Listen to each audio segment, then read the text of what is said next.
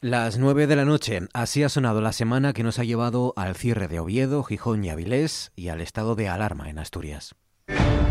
A ver, las cifras meten miedo, realmente. Y aquí en Ríos, de no tener nada, a de repente un montón. Es que estábamos como en una nube de no hay ningún caso, es todo como muy tranquilo y a lo mejor nos relajamos todos mucho.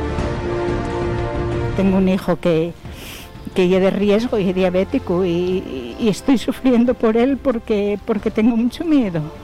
Tengo mucho miedo, mucho miedo.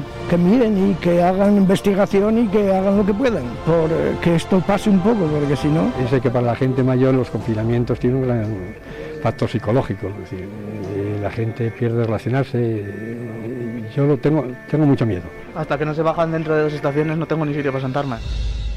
Nos esperan días difíciles, días duros, días en los que, eso sí, tendrán una vez más la compañía de la radio. En RPA, Noche tras Noche, con Marcos Vega.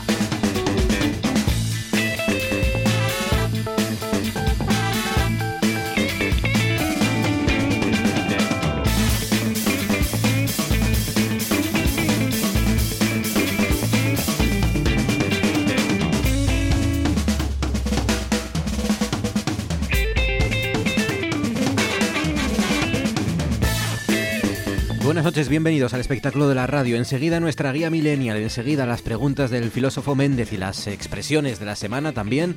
Enseguida despedimos esta complicada semana con nuestro Molabas, pero antes de todo eso, les recordamos cuál es la noticia de este viernes y que va a marcar nuestras vidas durante las próximas semanas al menos. Con Fabián Solís desencadenado al frente de la parte técnica, Georgina Bitácora Fernández está en producción, son las 9 y 2 minutos esto es Asturias y estas son las formas como cada día que tienen de conectar con nosotros. Pueden hacerlo a través de Facebook, Noche tras Noche RPA, pueden hacerlo a través de Twitter, arroba NTNRPA, o a través del teléfono 985 95 48 90, 985 95 48 90. Yo sé que tienen muchas dudas, nosotros también tenemos alguna que otra duda, pero bueno, si quieren trasladarnos algunas de sus preguntas, dudas o sugerencias, pues háganlo a través de esas vías y trataremos de contestarles o de resolverles eh, las cuestiones que nos propongan o que nos sugieran. 985 95 48 90, noche tras noche RPA en Facebook, arroba NTN RPA en Twitter. Se lo hemos venido contando a lo largo de toda esta tarde. El Principado, ya lo saben, ha pedido el estado de alarma que tendrá que decretar el Consejo de Ministros cuanto antes, ha dicho Adrián Barbón. El estado de alarma afecta al toque de queda que nos va a obligar a permanecer en casa desde las 12 de la noche y hasta las 6 de la mañana. Enseguida, como digo, se lo explicamos todo con, con, Miguel Presno, con nuestro profesor de Constitucional. Lo que ya entra en vigor dentro de tres horas es el cierre perimetral de Oviedo, de Gijón y de Avilés, de las ciudades, de las ciudades de Oviedo, Gijón y Avilés. No se podrá entrar ni salir de esos tres núcleos urbanos sin una causa justificada. Los comercios tienen que cerrar a las 10 de la noche y la hostelería tiene que cerrar a las 11. A partir de mañana, esta noche, es una de las aclaraciones que ha hecho el Principado, esta noche pueden cerrar como a lo largo de estos días, hasta la 1 de la madrugada. Se lo iremos contando en los próximos minutos y les contaremos pues cualquier novedad, por supuesto, que se produzca, como hacemos cada día, al respecto de esta cuestión y de otras que, como digo, vayan a marcar nuestra vida, la vida de todos los asturianos, o de casi todos, en los próximos días. De momento ya saben, estas medidas son durante los próximos 15 días. Luego veremos a ver cómo están los datos, cómo están las cifras y qué hacen nuestros responsables políticos. Y para aclarar muchas de estas cuestiones, pues hoy tenemos a Miguel Ángel Presno, profesor de Derecho Constitucional de la Universidad de Oviedo. Miguel, buenas noches. Hola, ¿qué tal? Buenas noches. Bueno, si no lo he entendido mal, lo que puede hacer ya, y de hecho ha hecho el Principado de Asturias, es lo que se refiere al confinamiento perimetral, perdón, al, al sí, a, la restricción perimetral de las tres ciudades, de Gijón, Oviedo y Avilés. Eso sí lo puede hacer el Principado y eso queda o entra en vigor a partir de las 12 de esta noche, es decir, dentro de tres horas. ¿no? Lo que ya no es eh, algo que pueda hacer el Principado de Asturias o ninguna comunidad por sí misma es lo del, eh, eh, lo del lo de no poder salir por la noche, ¿no? El, quedarse en casa por la noche de 12 de la noche a 6 de la mañana, ¿no? El toque de queda que se llama, aunque toque de queda como tal no existe esa figura en nuestra Constitución, ¿no? No, efectivamente, no existe nuestro ordenamiento jurídico.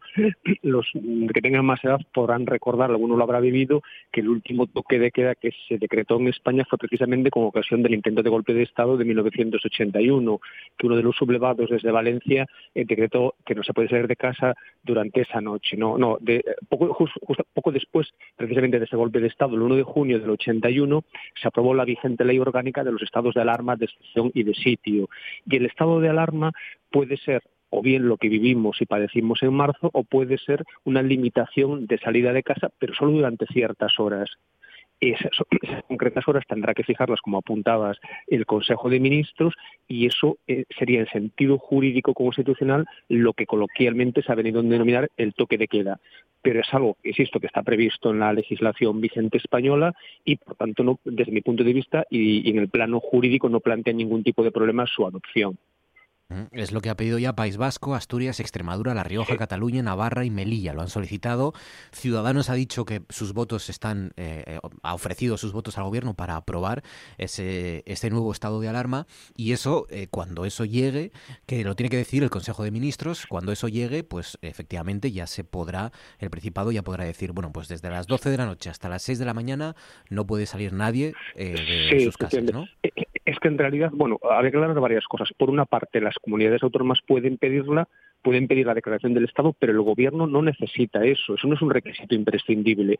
De hecho, en marzo no lo pidió nadie, se decretó por el parte del gobierno de motu propio y se podría haber hecho ahora también. Es decir, yo no creo, creo que no hace falta que, lo pidan las 17 comunidades autónomas, incluso aunque ninguna lo pudiese, no lo pidiese, perdón, si el gobierno considera que la manera de hacer frente a la pandemia es declarando un estado de alarma, tiene la obligación de hacerlo. Insisto, aun cuando las comunidades autónomas no se lo pidan. Si se lo piden, pues parece todavía que, que, hay, que hay más razones. ¿no? Pero incluso aunque hubiera discrepancias entre las comunidades autónomas, insisto, la responsabilidad del gobierno es de él y no tiene por qué esperar a que se lo pidan.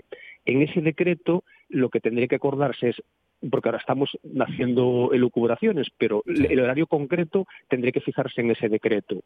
La duración temporal, que no puede ser en principio más de 15 días, porque a los 15 días el Gobierno tendría que llevar el decreto al Congreso de los Diputados para ver si el Congreso de los Diputados lo avala y en su caso pone algún tipo de modificación.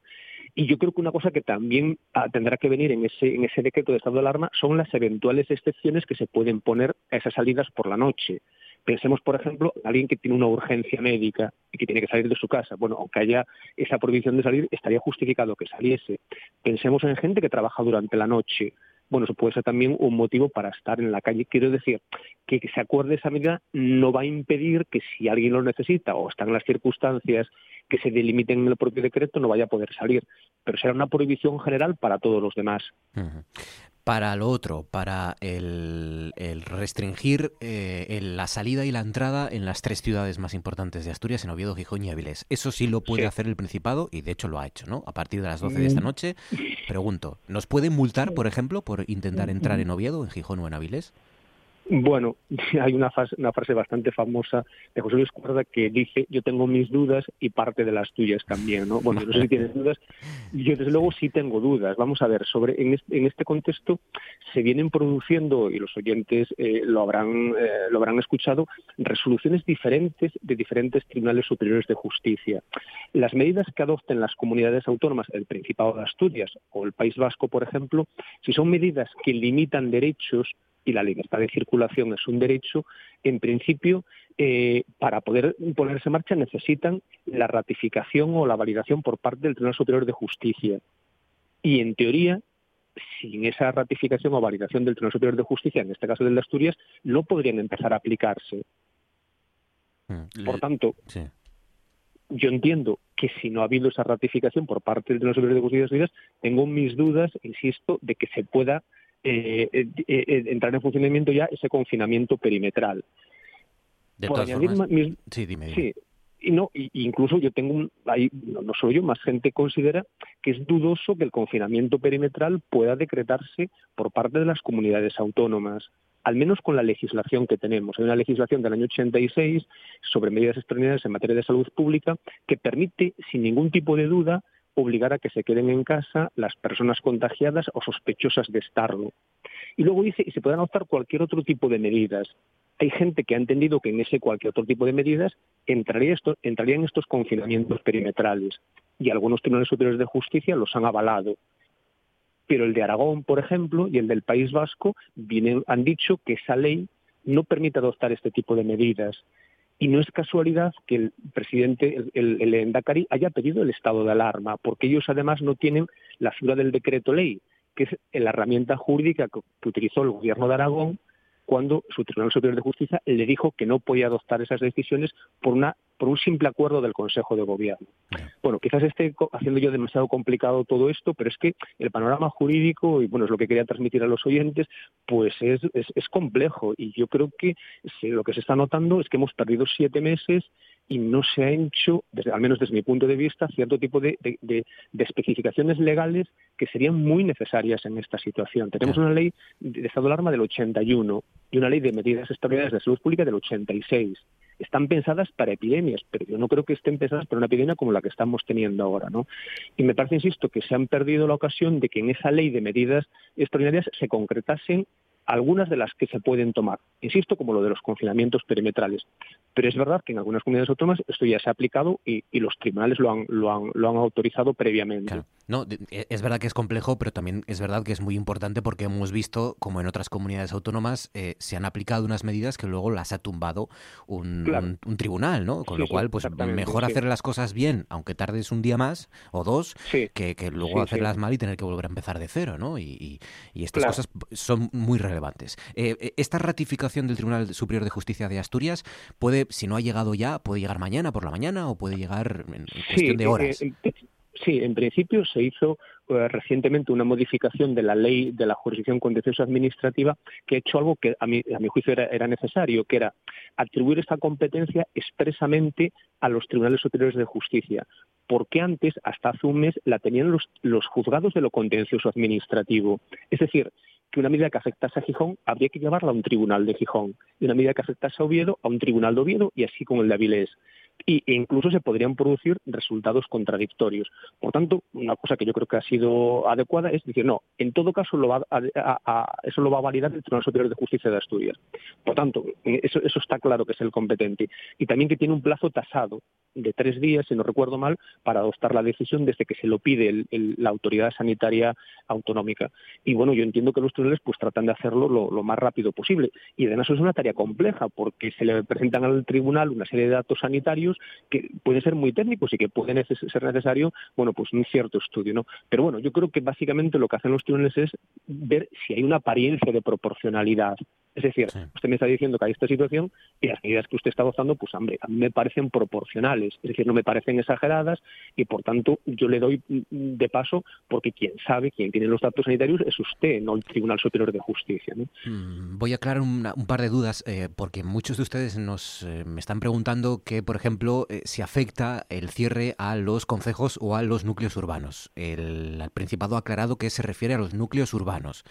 El cierre perimetral afecta a los cascos urbanos de Gijón, Oviedo y Avilés.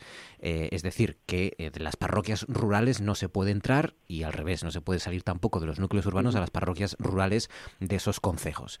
Em, y luego, como siempre, hay supuestos en los que sí que se permitiría el, circular, que son los, los, bueno, los que ya, entre comillas, estamos acostumbrados porque ya existían en el último estado de, de alarma, que es pues el acudir a centros, servicios y establecimientos sanitarios, el cumplir con, las, con ir al trabajo, con las obligaciones laborales, profesionales, empresariales o legales, y luego asistir a centros universitarios, docentes y educativos, ¿no? Academias y autoescuelas incluidas. Sí, sí. Y luego también está el volver a tu lugar de residencia habitual, si alguno, porque como esto ha sido rápido, en otras comunidades ha habido más tiempo, ¿no? Para, para reaccionar, como esto ha sido cuestión de horas, el, Principado de Asturias lo estaba anunciando esta tarde y entra en vigor ahora a las 12 de la noche, a lo mejor muchos de ustedes les ha pillado en su segunda residencia, en el pueblo. Bueno, pues mm, sepan que van a poder retornar a su lugar de residencia habitual en cualquier momento. Sí, eso, incluso se recordarán, también recordarán en la época más dura del confinamiento más estricto, eso siempre se pudo, se, pudo hacer, ¿no? Poder volver a, tu casa si, si, te había pillado el decreto de estado de alarma fuera o si necesitabas salir y por supuesto tienes, tienes derecho eh, eh, a, volver, ¿no? Entonces yo creo que aquí también es muy importante que quede claro en la norma que se acuerde por parte de las autoridades autonómicas qué es lo que se puede hacer cuándo se puede hacer, quién lo puede hacer y sobre todo eh, lo, lo, que tú apuntabas, que quede claro el espacio geográfico al que está afectando eso. Lo que no es fácil, porque como todo el mundo sabe, bueno, a veces el deslinde entre un concejo y otro es cruzar una calle. Claro. Claro, claro, claro. Eh, bueno, y eso, pues, eso, eso esa es otra, esa es otra duda, esa es otra duda también. Si alguno de ustedes tiene que entrar en, eh, en la circulación para hacer todas estas cosas que les acabo de explicar, para ir a a clase, para ir a la academia, para ir a la universidad, tiene que entrar en el, en el perímetro urbano, puede hacerlo, si entra y sale, Claro. me refiero, claro. Sí, sí. En, en este aspecto, pues eh, sí. Son las excepciones que, que, bueno, se irán aclarando también durante las próximas horas. Miguel Presno, pues eh, como siempre, cuídate mucho. Gracias por resolver Gracias a muchas de las dudas que teníamos. Gracias, Presno. Bueno, no estoy muy seguro de haber sembrado más. No, no, no. sido desde luego Has con arrojado luz. intención. Entre tú y yo, yo creo que hemos aclarado algo más. Yo creo, ¿eh? Pero bueno, tiempo habrá y días habrá para, para aclararlo. Gracias, Presno. Bueno, gracias a Un vosotros. Un abrazo. Gracias. Georgina Fernández, buenas noches. Hola, ¿qué tal? Venga, cuéntanos, ¿quién es hoy en este día tan, tan intenso? ¿Quién es nuestro asturiano de la Pues mira, yo, fíjate, la cosa más peregrina, yo me voy a Fabila, Muy bien. el rey Fabila, porque habla del ABC, ¿eh? Eh, empieza diciendo pues que, que nada, que de Fabila se conoce muy poco por las crónicas, pues que bueno, que vivió breve tiempo, que fue muerto en extrañas circunstancias en el 739 por un oso en el segundo año de su reinado, eh, que su esposa se llamaba Froiliuba y que tuvo dos hijos, bueno, poco más, que tuvo, que hizo, construyó una iglesia en honor de la Santa Cruz y eh, aquí está la novedad, pues que mm, eh, muy recientemente el profesor José Luis Garrosa rescató dos artículos que publicaron en la prensa del siglo XIX haciendo referencia a unos supuestos res- restos del oso regicida aparecidos cerca de una iglesia. El primer texto se publicó el 5 de abril de 1880 en un periódico carlista que se llamaba El siglo futuro y decía que de Asturias nos escriben que en Covadonga, en una cueva, apareció no a mucho no a muchos días un oso muy grande, parte de él ya en estado de fósil. Cuenta la tradición que perseguido el oso regicida muy de cerca, desapareció cayendo en una cueva que cuidaron de tapiar para que el animal muriera sitiado por el hambre. Añade, que eh, eh, era el regicida un oso mayor de, lo, de los que, que los que acostumbraban a ver por, entonces por aquellos lugares, así que cuando apareció, mm, eh, pues eh, ellos creen que, que es el mismo oso que mató a Fabila. Bueno, pues también eso lo recogió un segundo periódico que fue La Lucha, el 9 de abril de 1880, prácticamente en las mismas fechas, y también decía que, que los del lugar decían que ese, esos restos de oso eh, era el que había matado a Fabila. Bueno, hoy en el siglo XXI, si vemos que era un oso casi fósil y que era tan grande, nos mm, pensaremos, vamos, pensamos que era un oso cavernario que vivió hace unos 20.000 años. 18 minutos pasan sobre las 9 de la noche. A esta hora, los viernes, incluso viernes como el de hoy, nos hacemos preguntas.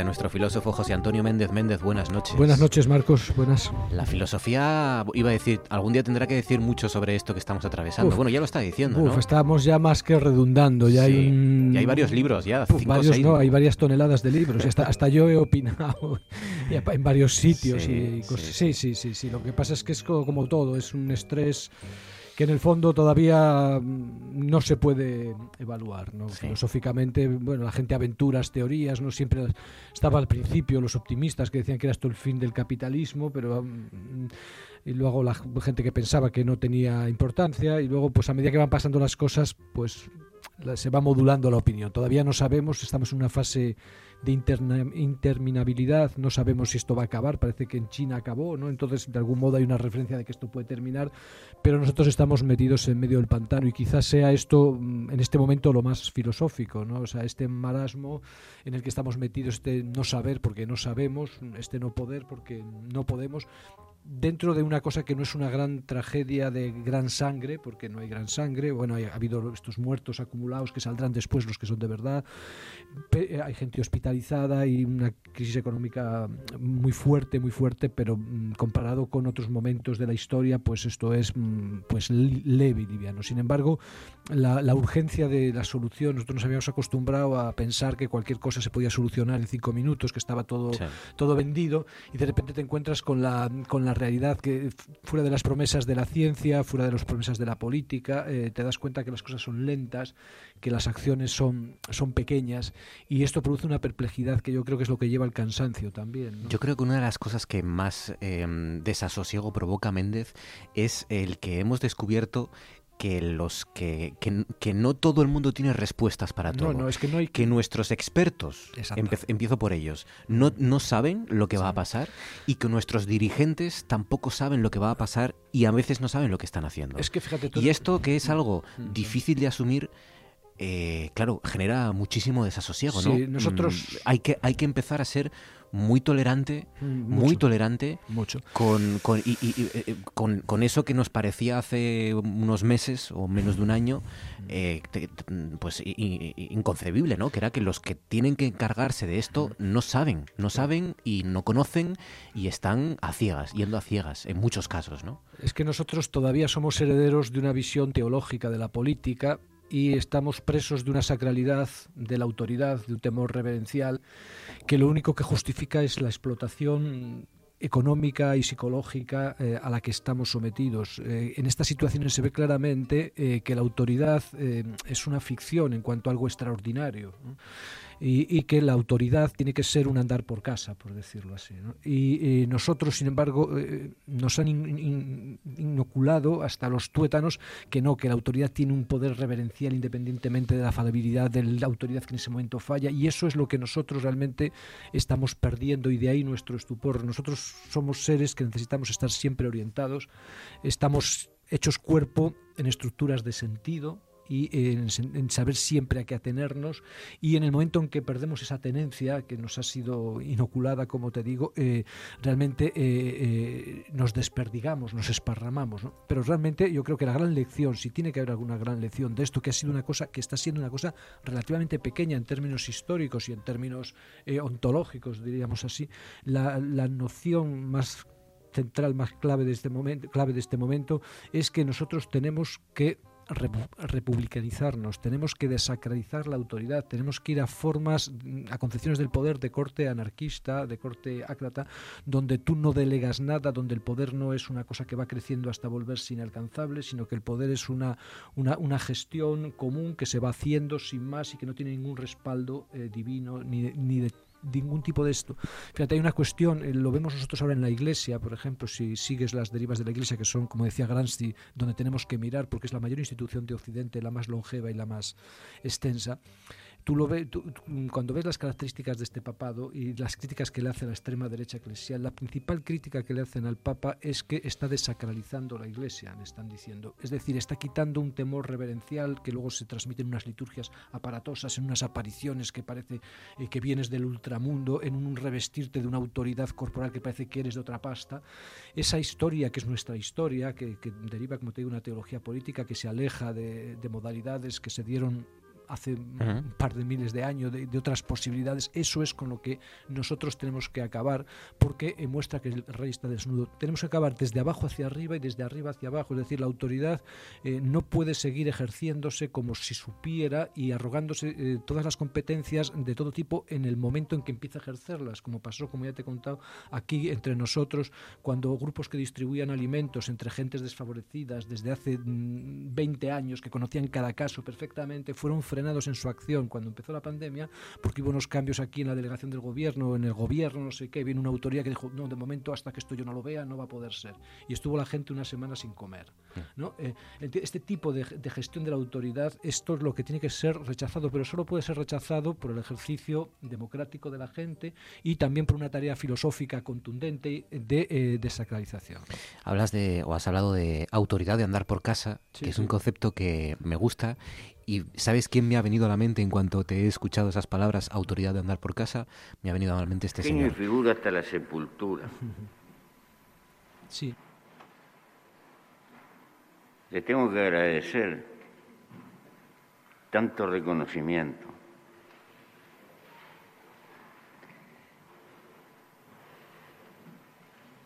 Quiero agradecer porque hay un tiempo para llegar hay un tiempo para irse en la vida. Le tengo que agradecer a los funcionarios que en estos 26 años en esta casa me han soportado. Pepe Mújica, que se despidió desde el miércoles, se ha despedido de la política con este discurso que empezaba así. Entre otras cosas decía, en mi jardín hace décadas que no cultivo el odio, el odio termina estupidizando. Dice, triunfar en la vida no es ganar, triunfar en la vida es levantarse y volver a empezar cada vez que uno cae. Sí, Enrique eh, perdón, eh, Pepe Mújica eh, no, no es un santo, no es una persona de una vida intachable, él tiene una trayectoria dura, él fue guerrillero, probablemente mm, supongamos y aceptemos que él haría lo- la- de las suyas, pero ha sido un hombre que ha sabido aprender y ha sabido llegar eh, a, una posición realmente... eh, desacralizada, desacralizadora de la, política, sin insignias, sin grandes casas, sin cochazos, demostrando que, eh, que se puede gobernar sin esta distancia, sin esta, este, este abismo. Es un, un hombre, yo le admiro mucho, ¿no? siempre sin sacralizar. Mirar a la gente no es pensar que están hechos de otra pasta, ni que no van a ni- al retrete, ni cosas de- ni que son perfectos, son eh, nada más lejos de la realidad, ¿no? sino admirar la voluntad, esto es lo importante, la voluntad de permanecer en la sencillez, en la normalidad. Es que eso, eh, nosotros damos por supuesto que el rey tiene que vivir en la zarzuela, en un palacio que tiene que tener guardias de cors, vestidos de corazas, con penachos, que tiene que viajar en coches blindados, que tiene que tener mm, sus vacaciones en sitios paradisiacos. Esto es la, eh, la jerarquía hierofántica, la jerarquía sagrada del poder y esto es con lo que nosotros tenemos que acabar, eh, eh, filosóficamente y políticamente. Esto es lo que significa la república realmente. La república no significa que no haya un rey, no sé, sino que no haya un poder sacralizado de ninguna manera, que el poder sea una Claro, función es que como cuando, la docencia. cuando, cuando se contaba ¿no? Eh, que, que el, ex- que el presidente de, de Uruguay por aquel entonces vivía en la misma casa en la que nació, en la que se crió, una, una casucha por ahí en las Sí, una- afueras, con sus gallinas o con los pollos por ahí corriendo, los perros en el campo. Cuando se decía eso, que era, algunos decían, no, pues es populista, porque No, es no, gratuito. no, porque entre otras cosas Te, te- te impide, eh, que es algo que se les acusa a muchos políticos y que muchos políticos caen en, en- en- en perder el contacto con la realidad y con la, con la gente, ¿no? Completamente. es que cambias de El no conocer los problemas que tienen tus ciudadanos. Sí, cambias. te- te- te- la política se entiende claramente, es así. Igual que se entiende también la jerarquía eh, académica en la universidad y tantas cosas. Son ascensos en una estructura militar. Bueno, y la periodística ya ni te cuento. Bueno, claro, te, elevas hacia lo, hacia lo divino, te vuelves más ligero, te vuelves etéreo y no te relacionas con el común, de los miras con el pazos de la distancia, que decía Nietzsche, ¿no? los miras desde lejos. Eh, gente que ha sido, eh, que ha provenido de lo más humilde. Para mí un caso dolorosísimo en este sentido eh, fue eh, González, por ejemplo. No eh, hablamos individualmente de que tú tengas derecho, no digo como figura, o sea, una persona eh, que ordeñaba vacas, que su padre tenía ahí unas vacas y que de tal, que hizo derecho bien, que fue tal, ha acabado mm, viviendo con su derecho. Yo no se lo niego, me refiero eh, filosóficamente a la cuestión, ¿no? rodeado de millonarios, en un ambiente de millonarios, en urbanizaciones de lujo, con guardias privados de seguridad, una persona que tú decías que eras eh, socialista, por decirlo así. ¿no? Lo pongo como ejemplo sin señalarlo para que lo acuchille nadie. Es un ejemplo de la perversión eh, terrible de, de- de estas cosas. Que nosotros aceptemos esto, que yo cuando veo a la gente, cuando saluda al rey, que hace una genuflexión, o sea, que, que agacha la cabeza,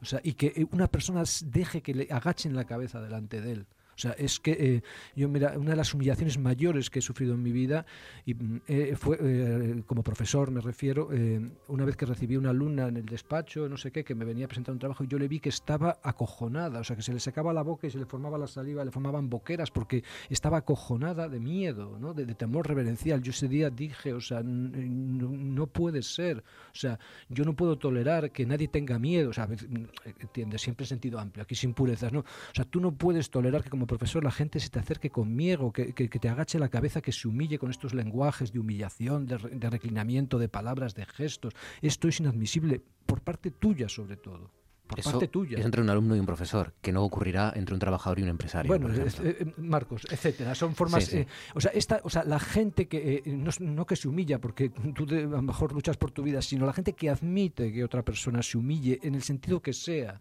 ante él, que permite que le reverencie, que le permite que le idolatre, que le permita que le convierta en un semidios.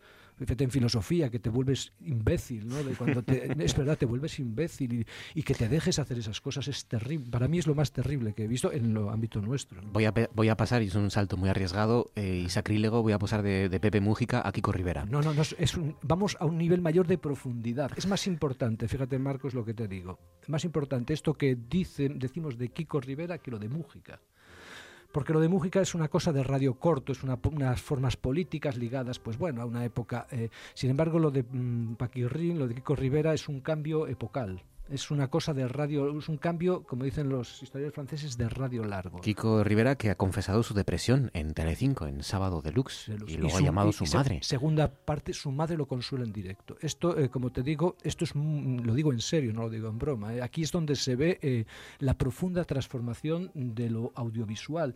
Es la imagen Isabel Pantoja, recordemos, se casó con Paquirri con su virginidad, en un coche tirado por yeguas blancas vírgenes, es decir, eh, devota de la Virgen del Rocío, la Blanca Paloma, y es la madre de, de, de Paquirrín, de Francisco Rivera, que es el hijo de la Virgen, ¿no? En este sentido, y que nos lo imaginamos bajo la iconografía de Isis y Osiris y después de la Virgen María con el niño en el pecho. Y fíjate, para llegar ahora, y esto es lo contemporáneo, ¿no?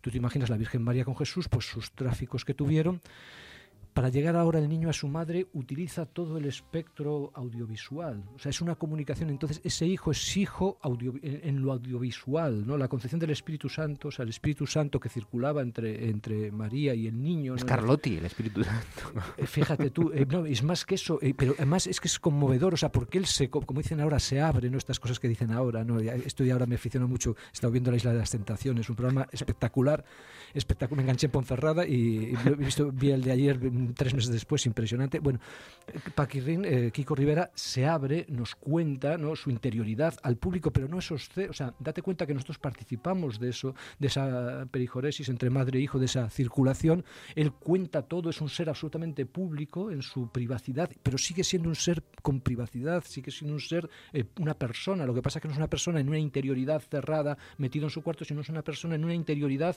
eh, pública, como William Holden, ¿te acuerdas en, en, en esta película? De, de Peking Pack, duele en alta sierra, ah, cuando muere, eh, no es William Holden, perdón, es, eh, eh, ¿cómo se llama? Bueno, es eh, Joel McCree. Joel McCree muere, es un vaquero un viejo que ha defendido a una dama joven y muere a la intemperie, en una llanura impresionante, sopla el viento y él se recoge y muere allí en el recogimiento. ¿no? Este recogimiento, que es la intimidad, la personalidad, la última soledad, lo tiene Paquirrin abierto en canal abierto un canal ofrecido a nosotros y sin embargo es igualmente respetable. Ha ocurrido algo que, que es verdad que ah, yo creo que puede ser bueno, ¿eh? fíjate, mm, a pesar de que es un, no es un programa sábado, de, sábado deluxe o como se diga, que, que, suele abordar temas eh, con, con, rigor y con seriedad, pero sí que es verdad que a mí me ha gustado que, que lo que, que, que, a Kiko Rivera le ocurriera lo que le ocurre a la mayor parte de la gente que, reconoce que tiene una depresión o que dice que tiene una depresión, que es que se le acusa de, falso, que se duda de que la gente tenga depresión, ¿no? y a Kiko Rivera le ha pasado lo mismo. El pobre hombre dice que tiene una depresión y lo primero que se hace es dudar de él, ¿no? Sí, sí, sí. En ese aspecto es un efecto bastante Sí, sí, es una, un- gráfico, ¿no? De lo que suele pasar. De lo que suele pasar, sí. Y él además eso es que se, se está diciendo que se está muriendo. O sea, tú fíjate las confesiones tremendas. Dice que él eh, solo se sintió guapo cuando salió de la, de la isla esta de donde estuvieron, que siempre claro, se ha sentido feo con los, por, por elevación con los dos hermanos, Sí. medio hermanos, eh, que tiene tan guapos los hermanos ¿no? Eh, Ordóñez y tal. Sí. Si no, no, yo estaba estremecido, yo lo estaba viendo, no, te lo digo en serio, Marco, no lo digo de broma, eh, estaba viendo y digo, o esto es eh, el mundo contemporáneo, esto es la transformación de los cuerpos, de la, una relación madre-hijo, que es una relación umbilical, donde el cordón umbilical son todas estas fibras ópticas y tal, to- to- toda la historia, y cómo una persona puede... eh, hacerse intimidad, hacerse persona, porque a medida que iba contando esto iba ganando en personalidad, por decirlo así, en la máxima exposición pública que te ofreces probablemente por dinero porque no lo tiene, al sarcasmo o por dinero, no exactamente por dinero, sino por una necesidad de que para ti tu casa ya es el plató universal. O sea, Sí, este, sí. este hombre tiene un cuerpo... Y que llame tu madre para decir, Y- y lo- leo aquí, mm, dice, no quiero que sigas hablando de estos temas, Francisco, quiero a mi hijo al de siempre, al contento, al alegre, Sí, sí, sí. como, como diciendo, no, no, no, no se te permite, no se, te, no se te está permitido Sí, estar sí, triste. tú- tú- Luego dice, hay, hay una pandemia, esto es importante, lo tuyo no. Sí, sí, sí. sí. Madre mía. Fue, fue tremendo. Yo no logré, tuve que apagar la tele, no logré escuchar el parlamento de, de Isabel Pantoja porque se extendió demasiado, en mi opinión, pero no lo- apagué la tele, lo reconozco en ese momento, pero eh, me hubiera gustado poderlo haber eh, visto entero. Una figura también tremenda, ¿no? La de Isabel Pantoja, que fíjate el pudor, ¿qué es el pudor? O sea, el pudor era antes que no te vieran la- eh, eh, el tobillo y ahora muestras el higadillo, Sí, todo las como- entrañas. y- pero eso es importante porque significa que se puede tener pudor, porque no pierdes el pudor por mostrarlo así, ¿no? Es curioso porque eso, esa exposición tan, tan brutal no denigró ni a Isabel ni a Francisco mm, Paquirrín, ¿no? Al contrario, para mí los convirtió en, en seres eh, que marcan una época, ya te digo. José Antonio Méndez, Méndez, qué, qué placer charlar contigo Bueno, los esto viernes, fíjate, esto habría que escribir algún libro de esto sobre, sobre esta relación. Pues Sí, es que- ello. Sí, está. sí, no, no, no, no, pero yo- el- el- los libros, el coito y todo eso son cosas sobrevaloradas. eh, Sí, sobrevaloradas. sí, estoy contigo. Cuídate, gracias, Bueno, Méndez. amigo, semana que viene a ver si estamos vivos. Siempre sí. thank you.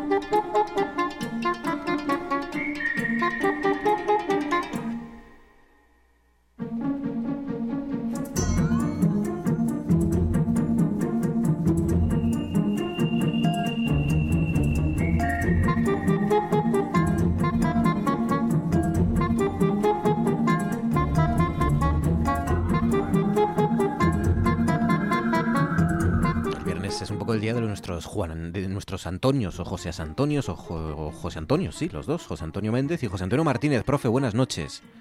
Hola, buenas noches. Bueno, vas a destapar algunas de las expresiones que, que decimos también periodistas o especialmente comunicadores, que se dice ahora, ¿no? Y políticos, en general en las alocuciones públicas, ¿no? Sí, porque mm, generalmente hay una hay una mm, confusión, hay una eh, entre la- las palabras de los políticos y las palabras de los de los periodistas. em, em, a veces en, lo que quiero ahora comentar ahora en este momento es la, la expresión que podemos llamar neutra de por causa de eh, que se utiliza en- en- normalmente, la gente de la calle lo utiliza normalmente por causa de o a causa de, en cambio entre periodistas, comunicadores y políticos, pues a veces se sustituye por lo de por culpa de o gracias a, Sí. como si fueran expresiones todas ellas intercambiables. Así, por ejemplo, para decir que resultan muy graves las secuelas a causa del coronavirus, se habla de las secuelas gracias al coronavirus, Madre mía. cuando lo comunicativamente apropiado es hablar de secue- secuelas por culpa del coronavirus. Pues el virus se considera como algo negativo y por tanto algo eh, culpable, por así decirlo. Claro, esto es algo que ya de alguna forma, de alguna forma también aprendimos la semana pasada, ¿no? Que mm, no se puede usar cualquier expresión si lo que viene después es malo o bueno, independientemente de si es malo o bueno. Si es malo hay una expresión y si es bueno hay otra, ¿no? Efectivamente. En este caso, eh, pues eh, eh, si el efecto es deseable o positivo, la expresión apropiada podría ser gracias a, como por ejemplo, la pandemia solo se contendrá gracias a una vacuna. Así que sería un error comunicativo, tanto para el que lo dice como para los oyentes, eh, una expresión como la pandemia solo se contendrá por culpa de una vacuna. Y en cambio es totalmente ajustada una frase como muerte de un médico brasileño por culpa de una vacuna experimental. Sí, sí. ¿Eh? Claro, o sea claro. que efectivamente es algo paralelo a lo que comentábamos el otro día, de esperar y temer. Sí, sí. Esperar y temer, dependiendo de las circunstancias, eh, algo puede ser bueno o malo, pero, pero, pero lo que lleva antes tiene que estar en consonancia, ¿no? Con, con el Claro, significado, porque con las consecuencias. es- esperar, esperar en este caso está muy relacionado con esperanza. La esperanza es siempre eh, una espera de algo positivo, de algo beneficioso. Em, de la lengua actual a la de antaño, para rescatar también expresiones y palabras, ¿no? Que habíamos... eh, Bueno, nuestras palabras desahuciadas a de siempre. algunas palabras desahuciadas. Conviene decir que el número de palabras que ya eh, se han, han quedado desusadas en español, pues es enorme, ¿no? Hoy vamos a simplemente a recordar un trío de palabras que están relacionadas entre sí, porque todas provienen del adjetivo latino amarus, amara, amarum. Los adjetivos latinos se nombran así, con estas tres formas, que son la de masculino, femenino y neutro. El adjetivo este significaba de sabor amargo, simplemente algo que tenía sabor amargo era amarus, ¿no? Las palabras derivadas que se usaron en español y que ya no se usan son amaritud, que es el, el sustantivo abstracto de, de y sería algo así como amargor y amargura. Eh, La palabra más rara es amarrido, amarrida, que es triste, pesaroso, afligido, es decir, también se puede decir amargado, ¿eh? y amarulencia, que era lo mismo que resentimiento, que hoy es resentimiento y también amargura. ¿no? Amargura, eh, amaritud, amargor y amargura es todo derivado de amarus, ¿no? Amarus, De el término latino amarus, el adjetivo latino que significaba de sabor amargo. Que puede ser- referirse al sabor o al, también a la sensación, ¿no? Una sensación amarga que se conecta Bueno, el, em, igual que amargo, igual que dulce, pues son adjetivos que pasan de describir una el, eh, un- el- el resultado de un- una percepción sensual o de un sentido a una percepción anímica. Eh, por ejemplo, vivir horas dulces, eh, pues no tiene nada que ver estrictamente con lo que es literalmente un sabor, salvo que ambos producen agrado, felicidad, etcétera, por ejemplo, ¿no? En cambio, amargo era lo contrario. ¿eh? Mm, como elemento inmaterial, pues señala pues malestar anímico, en fin, pues eso, amargura, ¿no? Eh, como sabor, pues eh, en principio se cuenta, tenemos la, cuando mm, somos pequeños, eh, lo, lo amargo lo rechazamos. Mm, hay Sí. que aprender a saborear las cosas para que nos llegue, por ejemplo, a gustar la cerveza, que en principio tiene un fondo de amargura en, en el sentido sensorial del término. Pues empezamos con las diferencias, importantes diferencias entre a causa de o por culpa de, por ejemplo, y que es verdad que se confunden y cada vez más. eh, ojalá no lleguemos al, al momento ese en el que ponías el ejemplo, ¿no? De, de la pandemia se contendrá por culpa de una vacuna. Ojalá que esto nos siga chirriando como nos chirría cuando lo escuchamos y luego pues esas, eh, esos términos, la amaritud, amargor y amargura de amarus, los adjetivos latinos de amarus, amaru y amarum, ¿no? Amarus, amara y amarum. Eso es. Amarus, amara, amarum, eso es el adjetivo latino del tronco del que provienen estas tres ramas que ya son ramas secas en el vocabulario del español. José Antonio Martínez, profe, cuídate. Gracias, amigo. Un abrazo. Ah, buenas noches. Cosas que pasan en Noche tras Noche. Un alcalde cowboy. Le, le apretó los cuernos, Pero claro, no contaba con la astucia de la vaca. Ojo. la vaca era un cacho vaca del copón que tenía una fuerza, pues imagínate cuánta. Impresionante. Y la vaca empezó primero a andar, después a trote, después a correr. Y al galope, el buen hombre vamos, ya. agarrado a la cuerda y- Arrastro. y, y no tenía intención de soltarla. O sea que- Arrastro. Yo creo que no. Cuando te tienes que reír, no te puedes dar la que vuelta. reírte, claro, ¿qué vas a hacer? Yo me reía allí, pero digo, bueno, yo pensaba, pero suelta la cuerda, hombre. joder. y lo arrastraba, pero arrastraba, pero como si tal cosa, como si llevara un muñeco de trapo. Es que era, era os prometo que era para ver. Yo, una, una risa, una risa. Y bueno, Noche tras noche.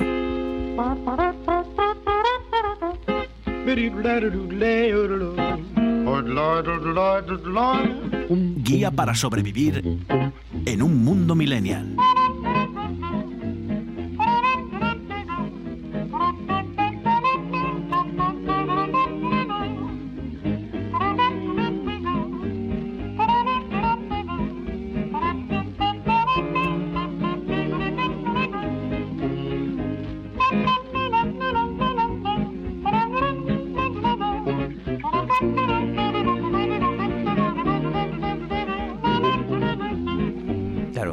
Ustedes mi, mi contrariedad al conocer pues la, la impactante noticia que, que acabo de conocer hace unos escasos minutos cuando nuestra próxima invitada y colaboradora pues estaba, estaba viniendo aquí al estudio. Irene Madrera, buenas noches.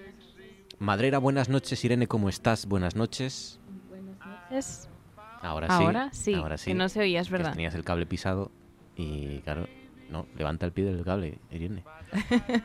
Ahí está. La impactante noticia y la impactante confesión es que resulta que la persona que tenemos nosotros contratada con una cláusula, bueno, no es no es baja precisamente, No, no. contratada para infiltrarse en el mundo de los millennials, para conocer qué hacen los jóvenes, qué escuchan los jóvenes, qué dicen, de qué hablan, cómo les afecta lo que estamos viviendo. Exacto. Pues resulta que trincheras. resulta que viene al estudio escuchando Café Quijano, Sí, sí. Es cierto. Tengo que reconocerlo. que eso ya habría que analizarlo fueras Sí, fuera o no, millennial o no. pero siendo millennial mucho más. Y segundo, escuchando a Café Quijano en un MP, en MP3 o en MP4. MP4. En un MP4. Exacto. Es que, bueno, en mi defensa tengo que decir O sea, que, que estoy... Solo faltaría que la escucharas en un, bueno, en un tocadiscos En un no, porque es Discman o moderno, en un. Disman, Sí. en un Wallman, con Exactamente. Superbass. Sí, es que, a ver, lo ¿A qué se debe esto, Madrera? A ver, estoy de limpieza, tirando muchas cosas. Estoy modo maricondo, tirando mierda por un tubo que tenía en mi habitación, cosas de, de- de cuando tenía hasta 10 años. Y buscando, pues encontré eh, mi MP4 de cuando tenía pues mm, 12 años, Madre 11 años, que de aquella era súper moderno, ya está súper desgastado y me dio por, por cargarlo porque tenía el cargador. Y mm, digo, bueno, de la que bajo la radio me lo pongo y voy escuchando a ver qué maravillas tenía aquí. Creo que voy a tener que replantearme, ¿eh? porque muchas cosas, porque porque es que ya, ya los Ya millennials ya no somos jóvenes, Madrera, ya se acabó. No, ya Se nos queda poquito. Sí, los cuando... millennials estamos abandonando ya es- esa, esa palabra, ese término, la juventud, ya no somos jóvenes ya. No, porque además los millennials es verdad que se usa como sinónimo de, de los jóvenes. Pues no, no, ¿Cuándo vamos a que- dejar de ser jóvenes? Eso va a pues haber que pronto. superarlo ya porque se acabó. Ya, o sea, alguien que escucha Café Quijano un MP4 no puede ser joven. Venga, cuéntame, ¿qué nos traes esta semana? Por cierto, ¿cómo os afecta el, el- el toque de queda a partir de las 12, 12 a 6? Pues bueno, como hasta No mucho, ahora... porque ya no salíais, ¿o a ver, qué? como hasta ahora teníamos hasta la una de margen, pues tampoco supone mucho más. Y bueno, a las 6 de la mañana, antes, no lo sé, a las 6 de la mañana igual hay gente que sí sale a correr. Había o muchas cosas así. fiestas clandestinas, conocías mucha gente que se iba de fiesta. Mm, No digas nombres, pero tú No dices. digo nombres, pero sí sé de cositas. Sí, ¿no? Sí, de gente que se junta, Juntaba pues... para hacer botellones en, casa de amigos, de personas Exacto. que vivían solas, ¿no? De- Sí. Pero no pasa nada, que, que- y No, normal, bueno. y normal. A ver, mm, de hecho, cuando cojo a lo mejor un taxi para ir a casa después de una cena, eh, bueno, pues hablas con el taxista y el fin de semana pasado nos, di- nos dijo el taxista que iban eh, como 20, 30 taxis a varios chalés de, de Oviedo Mm. y no gente joven precisamente, Ya, claro, claro. gente más mayor. Ah, Entonces, vale. bueno, no somos solo los, Exacto, los exacto. chavales. Bien, bien, bien, bien. Vale, bien dicho. Venga, cuéntanos. Pues se ha hablado de Asturias esta semana en, en España. No. Y no por el COVID ni nada de eso. Pues por, por TikTok. ¿Por TikTok? Sí, porque mm, en TikTok eh, hay una... TikTok es una aplicación de vídeos cortos, ya lo hemos explicado varias Sí. veces, pero bueno. es y hay como, sí, hay como juegos. Entonces, hay un juego que es eh, decir eh, mm, un país, un animal, una comida en 30 segundos y te ponen una letra.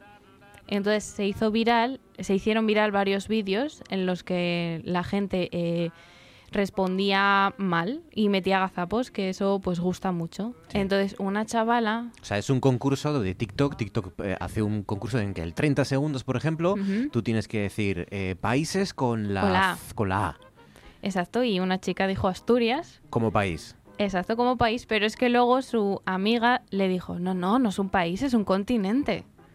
Entonces, claro, se hizo viral ese O sea, vídeo. junto tenemos con- a una persona de unos cuantos, unos 20 años. Sí, sí. Entre 20 y 30 años, o Entre- 20 y 25. Entre 20 y 25. Que está Sí. delante de la pantalla de su teléfono con este concurso diciendo países con la A y empieza a correr el tiempo, tic-tac, tic-tac. Y ella, entonces, "Ay, madre, Con ay, la madre". presión del momento, Sí.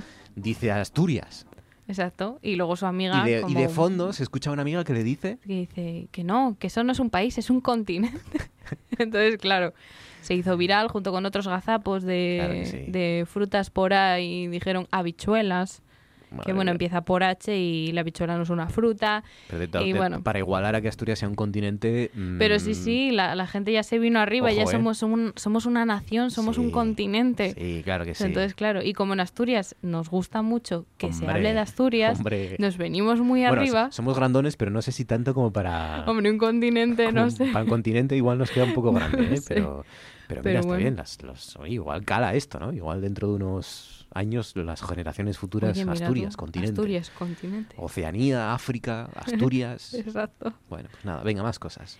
Más cositas. Pues tenemos que hablar de, de Miley Cyrus. Miley Cyrus. ¿Por Hanna qué? Barbera. No, Hanna Barbera es la de los dibujos de Ma- Maguila Gorila. ¿Cómo Hannah? Montana. Hannah Montana. Sí, que Miley Cyrus fue una chica Disney eh, con la serie de Hannah Montana y luego se, se centró en el mundo de la música.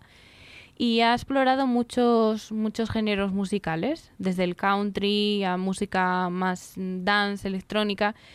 Y ahora mm, está cogiendo muchos, bueno, muchos fans porque está versionando canciones de los 90, de los 80 y lo está haciendo mm, muy, muy bien. ¿Seguro? Sí, sí, a mí, a mí estas versiones, os traigo hoy dos versiones y a mí me gustan mucho. Esta eh, que estamos escuchando es Zombie de los Cranberries.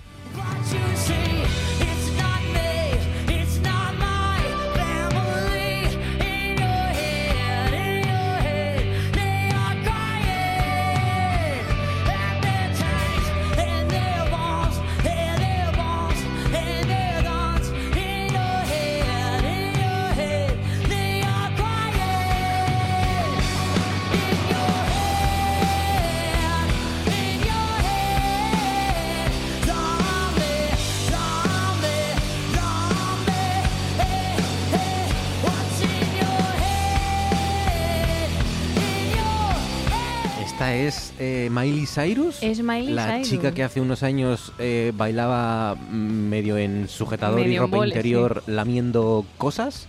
Sí. Porque la mucho por lamer cosas, ¿no? Sí, sí, Sacar le la lengua mucho. y lamer Sí, bueno, de también. hecho en este vídeo sacas la lengua también varias veces. ¿Ves? Eso no lo ha perdido.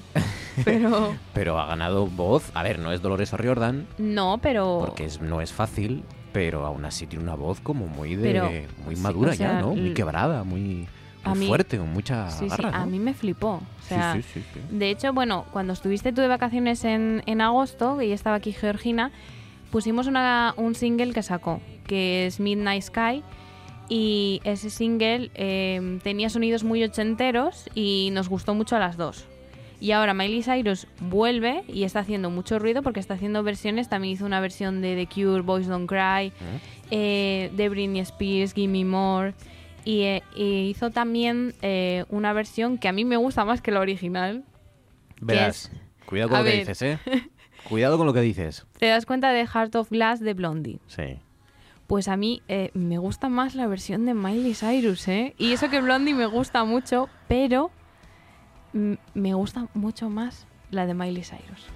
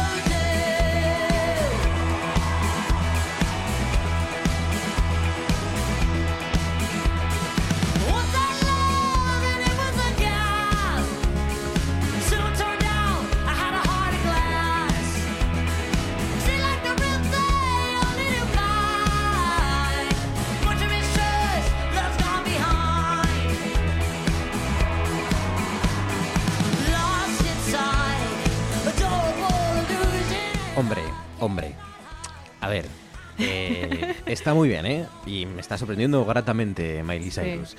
Porque tiene una esta parte rockera y con, con, con mucha fuerza que, que Sí. suena esta voz rasgada que si dices que mí- la cantante tiene 70 años, te lo crees, ¿no? Sí. Y Miley Cyrus que tendrá 20 y pocos, ¿no? 20 bueno, 28 20 tendrá bueno, por 20 ahí. muchos, eh, 20 muchos. Sí. Menos de 30 tiene. Sí, no llega a los 30. No es Blondie, a mí me gusta más la de Blondie, pero, pero es más es más rockera, fíjate, ¿no? Sí, a mí la de Blondie además usa mucho como el falsete ese Claro, que en la versión claro. esa, Es que el la falsete versión en original, aquella época, claro, es Sí. que que, que es del Bueno, ni tú ni 79. yo lo vivimos, pero- No, es del 79 esta canción o del 80. Y yo ya había oído la de Blondie, me gustaba, pero es que esta versión a mí me gusta mucho más. ¿Pero ¿y va a sacar algún disco entonces o está sacando mm, Sí va a sacar un disco próximamente. versiones, pero de versiones? me? Pero no, Ah. creo que no. Lo que pasa que ahora le da por hacer covers, que ya tenía una de hace unos años que también me gusta mucho, que es una versión de Jolene, Mm, sí. que a mí me parece mm, Sí. que esa versión está Lo muy es que bien. de Jolene también. hay tantas versiones. Sí, hay muchísimas, sí. Muchísimas. Pero estas que está sacando, la de Britney Spears también, también está muy bien, pero bueno, no quería daros tanta turra. Pero a mí, Pues vamos, mm, me está sorprendiendo muchísimo y, y que saque más, más versiones, me están gustando. Venga, más cosas. Más cositas. Pues mm, he sabido para la gente que, que lleva falda o vestido en invierno que una de las peores cosas que hay es ponerte medias y que se y que te salga una carrera. ¿Has sabido? He sabido. ¿Pero porque te lo han dicho? ¿Porque lo has No, experimentado porque- en tus por- carnes? Yo lo he experimentado y sé que toda, toda persona que lleve falda o vestido en invierno y se ponga medias, una de las cosas más temidas es que te salga una Sí, carrera. sí. Pues Pero resulta... luego se le pone esto de las uñas, ¿no? de Esmalte de uñas, sí. ¿Esto, Es- esto alguna vez sirvió? Es Sí, uno de los trucos. Yo para que- lo para intenté. porque se supone que es para que aquello no siga creciendo, ¿no? Y no se convierta en autopista la Mm. carrera. Lo que pasa es que el agujerito ya lo tienes. Claro. Entonces no sirve de mucho. Y luego además te queda un pegote ahí feo. No, a mí no me gusta. Pues eh, resulta que una marca muy famosa, Gucci, ha sacado unas medias con carreras ¿Oh? por 140 euros y se han agotado. 140 euros y ya vienen medias. rotas de casa ya. Ya vienen rotas. Madre mía. O sea, Pero serán carreras hechas con algún tipo de... son ca- yo he visto una imagen. o- No, no, son dos ¿No? carreras, una en cada pierna. o sea, Bueno, pues nada. es un agujero y luego la, la carrera. Pues eso es fácil de imitar, quiero decir que tampoco... Y claro, sí, digo, ¿y cómo sabes que, que, que esas medias son de Gucci? Sí, yo me compro unas, me las corto, Claro. ya voy de Gucci, ya voy a la O moda. sea, ha, ha habido personas esta semana que han pagado 140 euros por unas medias rotas, por el hecho Sí. de que son de Gucci. Exacto. Y es que eh, esta Bueno. marca también eh, hace unos meses sacó unos pantalones y un peto eh, imitando como si tuvieran el, no sé si, si solo se dice aquí, el verdín. El verdín. El verdín de cuando eras pequeño que te reñían eh, tus padres, tus Sí, sí, sí. abuelos por ir, ¿Eh? pues sacó, sacaron hace unos meses eh, unos pantalones y un peto Claro. con, con imitando el verdín. No, claro, bueno, claro. Alguien, bueno, no sé si alguien que vista de Gucci puede pasar mucho por el, por el Prado o no por creo. el pueblo, pero a lo mejor pues se echa de menos, ¿no? Tener algo de verdín. Pues bueno, que la gente de Mm. Gucci también tiene derecho a tener Sí, verdín. sí. Y luego es que otra marca... Nunca será como el verdín auténtico. No, nunca será. Pero bueno. Además el verdín tenía olor y todo, Hombre, o sea, claro. era una experiencia... Sí, sí, extrasensorial. Sí. Y es que luego ha contestado otra marca con un mono lleno de pintura. Pensé que ibas a decir ya de Cucho, que ya No, sería ya, ya, bueno, ideal. no, no descartes unas, unas catiuscas llenas de cucho Claro. o algo así. De pintura, entonces. el- Sí, el típico mono de trabajador de toda la vida, pues lleno de pintura azul, roja y, y bueno. Este no se ha agotado todavía, pero no descartes que...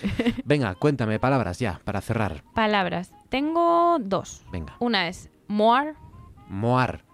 sí, M-O-A-R. sí, que es eh, la unión de more y eh, roar, rugido. Más rugido. Más rugido, sí. Que es- su traducción es como pedir a gritos.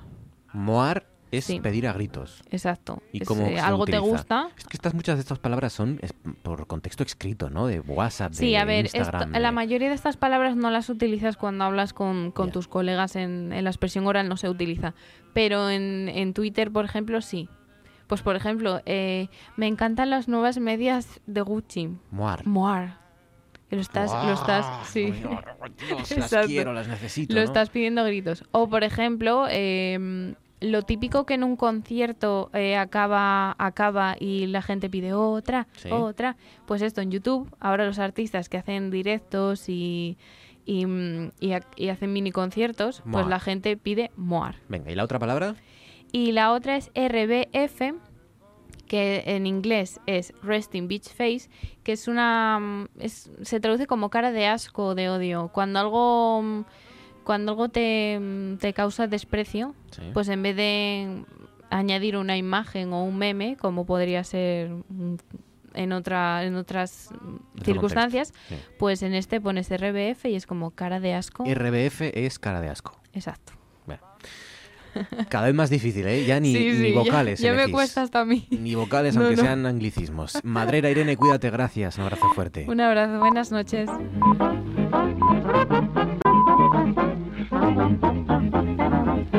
Son dos segundos, tres, cuatro, los que pasan ahora sobre las 10 de la noche en riguroso directo, como están escuchando, supongo, o de fondo, aquel que tenga el oído así más sensible estará oyendo las campanadas de la Catedral de Oviedo, que se escuchan de fondo porque son efectivamente las 10 y estamos en riguroso directo haciendo el programa junto a todos ustedes. Em, y llega el momento del tú antes molabas. Llega el momento en el que llega el momento en el que muchos de ustedes estaban esperando, entre otras cosas, por culpa de por culpa de Diego Asenjo. Diego, buenas noches. Buenas noches, Marcos. ¿Cómo estás, Diego? Bien, ¿de, de qué tengo yo la culpa? Pues de levantar, yo creo que demasiadas expectativas ¿Yo con qué? en redes sociales ¿Ah, sí? con lo que iba a ocurrir en este programa. Ah, ya, ya veo. En mi opinión, creo que mm, Tenía que haberme contenido un poco más. hombre, decir que que voy a pelarte el plátano. Sí, eh, no usé, es que estuve a punto de hacer el juego de palabras, pero me contuve. Si lees literalmente lo que puse, El, el tuit es, hoy en el Tú antes molabas de NTNRPA hablaremos de pelis, series, libros y canciones de gorilas, chimpancés, simios, hombres mono, primates, monos, monitos. Marcos Vega Radio pelará plátanos a eso de las 10. Que, que me suena lo de Marcos Vega estará pelando plátanos en el, la FNAC de Callao. pasen de con cinco- su plátano que, De 5 a 8 de la tarde. que se lo pelará uno a uno. Porque como libros no escribe, pues les va a pelar el plátano. Lo que a- mejor se le da, que es hablar por la radio y pelar plátanos. Exacto. Pelará plátanos a eso de las 22 horas en la RTPA. Ya, Me contuve de poner por ahí algún pronombre de pelarse, o me contuve. Pues. eh, Pero bueno, no, si a ti te hizo ilusión, si te generó expectativas altas, Yo creo que ha generado mucha gente que decir, "Mar- Ma- Marcos le va a pelar el plátano a Pues, Diego Asenjo oye. esta noche. Y puede llevar a confusión. Puede llevar a confusión en bueno, principio. como no hay cámaras eh, enfocando al estudio, dejaremos que la gente piense. Exacto. Que imagine. ¿no? Eso es. En algún momento estoy pelando no el plátano. Carol Trancón, buenas noches. Buenas noches. ¿Se oía alguna risa por ahí? ¿O era tu gato o...? No, no, estoy yo riéndome. Sí. ¿Cómo, ¿Cómo estás, Carol? ¿Qué tal? ¿Bien? Muy bien, muy bien. Sí, sí, sí. Me alegro, Muy bien. me alegro. ¿Tienes algún plátano a mano o no? Eh, no, no, hoy no compré plátanos, compré naranjas, pero... Se pelan igual. Pero bueno. Se pelan, se pelan. Sí, Se pelan. se pelan igual, Lo que pasa es que luego, sí, sí, luego te sí. queda el olor en las manos eh, durante mucho tiempo. Bueno, pero, como, pero igual es antiséptico y todo, así que genial. Antiséptico. Sí, sí. Bueno, hay gente que le gusta el olor de las, de las mondas, de las mondas de las naranjas. Yo, sa- ¿sabes a quién, Sí. ¿Sabéis a quién no le gustan nada? A los perros. ¿A quién? Ah, no. En general a los perros no les gusta... A Dumas. Dumas hace lo de... Cada vez que los hombres hace... Para cuando le... Es un olor como muy penetrante y no le gusta. No le gusta. Mm. El olor de las mondas, de las naranjas. Muy bien. Sonsoles Rodríguez, buenas noches. Hola, buenas, ¿qué tal? ¿Cómo estás, Sonsoles? ¿Bien? Bien, bien, bien. Aquí estoy. Yo sí tengo plátanos aquí a, a mi lado, en la ¿Sí? cocina. ¿Estás rodeada de plátanos incluso? ¿Estás...? Sí. Sí, sí, sí, sí. Tengo aquí plátanos, kiwis, mm, un aguacate, así que estoy servida, ¿eh? Una ristra de plátanos como... ¿Cómo se llamaba aquella cantante que tenía la cabeza llena de frutas? Celia Cruz. Celia Ay, Cruz. No, había otra Sí. antes. Había otra. No, Antes de Celia Cruz. Eh, No, Ay. era Celia Cruz. Sí, cantaba ¿No? jazz y todo esto. una más antigua, una más antigua. Sí, sí. Ay, que no me sale el nombre. Sí, ya sé quién es, pero no me sale el nombre. Sí. Hay mucha gente enfadada ahora mismo con nosotros. Carmen Eh, Miranda, Carmen Miranda, creo. eso, Carmen Miranda. Eso. Carmen Miranda, sí, María do Carmo Miranda da Cuña, exacto. Carmen Miranda, qué grande. Sí, sí. Eh, la- que, que bueno, que la llamamos la señora de las frutas en la cabeza, pero era mucho más. Ya, ¿eh? La cantante de samba más conocida del mundo, seguramente, de su época. Ya, eh, manda narices, sí. Sí. Bueno, ¿cómo estáis? ¿Bien? Sí, Me alegro. Me alegro. sí, sí. Em, cada una está. Bueno, Carol está en Gijón, si no me equivoco, ¿verdad? Sí. ¿Son soles también? Sí, sí, sí. Aquí estoy. También. Vale, Sí, y sí. digo yo en Oviedo. Estás preguntando para pillar. A, ver si en verdad no están en Gijón y... eh, ya queda, queda una prueba de que como mañana aparezcan por allí... Claro, a ver si, porque os queda una hora para Bueno, salir del Yo sitio tengo multipass, así que. Multipass. ¿Esto que es una versión Sí. premium de, del Estatuto de Autonomía o algo así? ¿Qué pasa? Que a los, a los- Sí, sí, a lo friki, al quinto elemento, por supuesto. Sí, yo tengo sí, mi sí, ahí. multipass, a los Lilo. O sea, que tú por y, ser... nada, yo puedo viajar. O sea, tú por ser extra- extracomunitaria, te dan... Por ser de, de Murcia, te dan... Así, Eh, una sí. patente de corso. Claro, exactamente. Sí, sí, sí, por haber estado en Murcia, en Madrid, en Cáceres, en Asturias, pues bueno, me, a mí me permiten, me permiten multipass. Sí, sí, sí. Son muchos Hasta las sitios 12 de la noche, ¿eh? también os lo digo, o sea. Claro, te, te convalidan. Ah. Los, los estatutos te los convalidan ya, no... Sí. Eh, Son, son demasiados ya. Sí, está bien. Bueno, eh, tengo que contaros varias cosas. Tengo que contaros. Ahora os pregunto qué habéis visto estos días o estas semanas, pero antes tengo que contaros que Tim Burton está preparando una, y a contarles a todos ustedes, está preparando una versión de la familia Adams, que esto me ha hecho mucha ilusión. ¿Esto se ha sabido hoy o tú ya lo sabías? No sabía que era Tim Burton. Sí, sí. Tim Burton está preparando que yo creo que si alguien eh, puede hacer una, ¿verdad? Una secuela o precuela o lo que sea de la familia Adams, es Tim Burton, ¿no? Es que le pega, le va el, como anillo al dedo, ¿no? Sí, hizo, ¿cómo se llamaba aquella de con Johnny Depp también? Tenebrosas, eh, sombras tenebrosas. La del, sí, la última, ¿no? De la, ¿Cuál? La última del, no, hace ya un tiempo. la- el musical de este... No, no, no era musical, Eh, era... Sweeney Todd. No, No, Sweeney no, es no. el musical, no, hay otra en no digo posterior, esa. creo. Digo que él era un vampiro, Johnny Depp. Sí, me suena. Y- Eh, y que, bueno, tenía... mm, Yo creo que además estaba basada también en una serie... que salía Elena Mohan Carter. Est- está- estás arriesgando mucho ahí, ¿eh? La Estás jugué ahí. tirándote un triple. No. Sí, sí, sí. ¿Ves cómo Sombras tenebrosas. Buah, qué Esa. novedad. Esa, esa es la que decía. Es, es de Tim Burton, ¿verdad? Eh, Sí, de Tim Burton. Yo creo que era una Sí, serie sí, también de los 70 Sí, o algo sí, así y sí. era muy parecida Sí, en el sí. concepto a la familia Adams y me parece que fue un fracaso Sí. absoluto. A mí, a mí que no me gustó nada esa película. A mí la de Todd sí, pero la del vampiro este no, no me gustó. Pero bueno. Eh, pues está preparando una serie. No es película, Ah, es serie. serie. Serie de televisión sobre la Ah. familia Adams. ¿Y para dónde se sabe? Para mm, eh, MGM TV. MGM TV. Sí. Aquí eh, ya todos los estudios tienen sus propias. ¿verdad? Yo acabo de enterarme que la MGM tiene, la Metro Golden Mayer tiene una televisión, tiene una plataforma. O, una, o un canal, no sé lo que es, pero, pero es la que va a patrocinar o, pa- o pagar o producir la nueva serie de Tim Burton sobre la familia Adams. Su primera serie, yo diría, ¿no? Yo creo que sí. No me suena que hubiera hecho Tim Burton nada. sí. Ojalá salga Cristina Ricci, por ejemplo. Estaría bien. Sí. Aunque sea Oja- ojalá sea la, Pues hi- sí. la historia, Co- ¿no? ¿Os como? Morticia. Ojalá sea claro, la- Sí, la- porque ya como miércoles va a estar chungo, ¿eh? No, pero puede ser el futuro de, de miércoles, ¿no? Miércoles de mayor. Miércoles de mayor. Sí. Claro, En que se ha convertido en funcionaria del Estado. En registradora de la propiedad. sí, sí, sí. Madre mía. Bueno, Hacienda, le pinta más sí. de Hacienda. Sí. Torturando a gente. Conserje de tanatorio. eh, miércoles Adams. Tengo que contaros eso. Y luego tengo que contaros, tengo una noticia de chimpancés. Que no me ha costado A encontrarla porque ha, ha salido hoy, o yo la he leído hoy, pero eso la cuento luego. Venga, ¿qué habéis visto? Diego Asenjo, adelante. que- Yo no la he visto todavía, pero se ha estrenado hoy, o sea que la veré este fin de semana y animo a la gente que la vea, que es la en Amazon Prime Video la segunda parte de Borat. Borat 2, que ya hemos hablado aquí, lo hemos comentado en algún momento, que se iba a estrenar dentro de poco, pues se ha estrenado hoy mismo.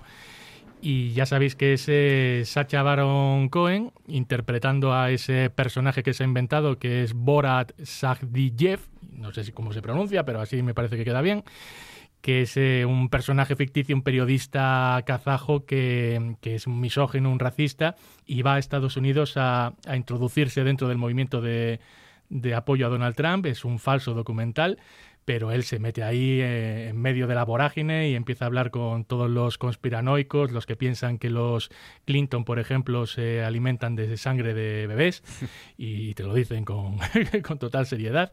y, y los que bueno están apoyando eh, a Trump en estas elecciones. Y ya sabemos además que hay polémica eh, con este falso documental porque uno de los mayores apoyos de Donald Trump, Giuliani, que fue Su abogado. fue su abogado, Fue su abogado, sí. y, y fue alcalde de Nueva York, eh, le han pillado con las manos en la masa, en principio. Sí, sí, le han- Eh, le han pillado pelando fruta. plátanos.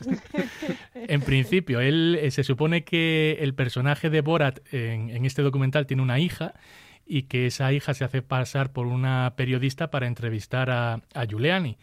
Y Giuliani no era consciente de que esto era todo grabado y que era mentira. Y, y al final esta, esta muchacha le convence para ir a una habitación de hotel. Él, después de tomarse unas copas, unas copichuelas, para, se supone que hacerle una entrevista, y él cuando llegan a la habitación se, se lanza sobre la cama. Es una cámara oculta que está en la habitación. Eso es. Y lo que yo al menos he visto es un, un solo un, un- un trozo, un pedazo. No, no- o sea, no hay imágenes, es un... ¿Tú has visto vídeo o has visto solo foto? Yo he visto un fotograma. Claro, yo he visto fotograma. Yo también. Yo imagino que hay vídeo en, en este documental que se estrena hoy, que es lo que yo creo que morbosamente todos queremos Lo que ha comprobar. circulado de momento es un fotograma. Y en Sí, el fotograma sí. sale Rudolf Giuliani tumbado en la cama y con la mano cerca de la bisectriz, Sí, sí. Eh, él dice que se estaba metiendo la camisa por dentro. Claro, que yo lo que digo es que ¿para qué te tumbas en la cama boca arriba para meterte la camisa? Yo nunca me he metido la camisa de esa forma. Aquí no queremos ir con las formas de meterse la camisa por dentro No, no, cada de uno nadie. que sea libre cada uno en de este país la y camiseta, en cualquier la camisa, país. Pero es raro. Es muy raro, es muy raro. Él dice que no, que, que- sí, sí, que se está metiendo la camisa y que no, que todo estaba mal interpretado, es lo que ha dicho para defenderse. Pero Claro, bueno, esto, claro. esto ocurre mm, una semana antes, eh, dos semanas antes de, de las elecciones en Estados Unidos. Sí, y, y los que han visto ya la película dicen que, eh, digamos, el exalcalde de Nueva York, 76 años, Ahí se está. muestra cariñoso Claro. con la joven que tiene 24 años y que finge ser presentadora de noticias y que, y que coquetea con él, es verdad, ella también coquetea con él. Bueno, no sabemos en qué acaba esto, pero habrá que Si ver. quieren saberlo, véanlo en Amazon 2, Prime. Eh, y, y esperarse cualquier cosa. Ya saben que no es apto para estómagos sensibles esta, esta película. No lo fue la No 1, lo fue, claro, con lo no. cual la 2 que irá más allá incluso, supongo, porque es lo que están esperando los seguidores, pues será también, será también no apta para estómagos sensibles. Yo tengo ganas. Yo mm, creo que va a hacer más Borat por el periodismo, me da la sensación, de lo que estamos haciendo la mayoría en estos meses porque porque es, so- la imagen que yo he visto por ejemplo en el en el tráiler es persiguiendo al virus en una casa rodeado de estos eh, chetniks, de estos eh, mm, estadounidenses blancos pro Trump, ¿no? de, la, de la extrema derecha, eh, intentando cazar con una sartén el virus. Y los co- Madre mía. sí, sí, pero dándole sartenazos al virus como ahí está y dándole un sartenazo a una columna de madera. Y, y- y ellos sorprendidos no porque le esté dando sartenazos, sino porque no esté usando un spray eh, anti- Matavirus. un spray matamoscas que también sirve para el virus. Y entonces le dan el spray para que a- se, se ayude del spray y de la sartén. No le están diciendo, pero estás loco, ¿cómo vas a matar un virus con la sartén? No, no, le están apoyando y diciéndole, toma, usa este spray. Y, y se supone que son que no son actores, que son gente que, que- que están participando, aunque no lo sepan, de un falso documental, ¿no? De, no sé. Y que votan. Y que votan. Sí. que votan. Madre mía. Pero bueno, sí, refleja la, la América profunda, ¿no? La América profunda. Porque se supone que todos ellos participan en eso, en lo que se supone que es un, un falso documental Sí. de, un, de un periodista kazajo que nadie conoce. Sí, Claro, sí. En la primera película entiendo que hayan colado mucha gente, porque no conocía a nadie a Borat. Lo que no sé es cómo lo ha hecho ahora, ¿no? Ahora me parece difícil que cuele.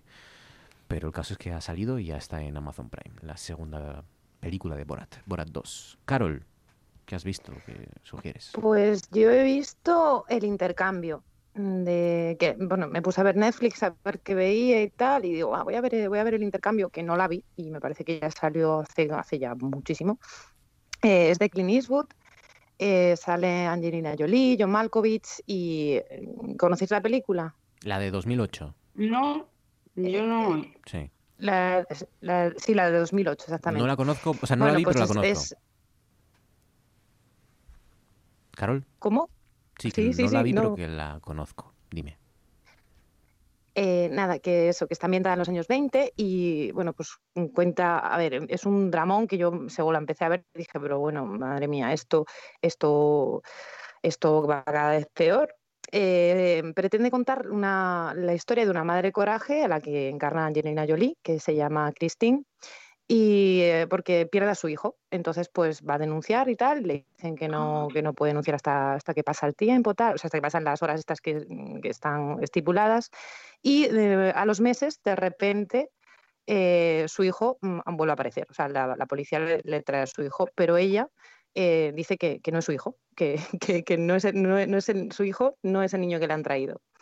Y es una película que, donde se critica la corrupción policial y, y política de la época. ¿no? Uh -huh. Es un drama psicológico y se centra sobre todo pues, en el personaje de, que, encarna, que encarna Angelina Jolie y eh, también en John Malkovich me parece que hace de reverendo, que es un reverendo que la ayuda a toda costa para intentar descubrir la, la verdad y localizar a su verdadero, a, a su verdadero hijo.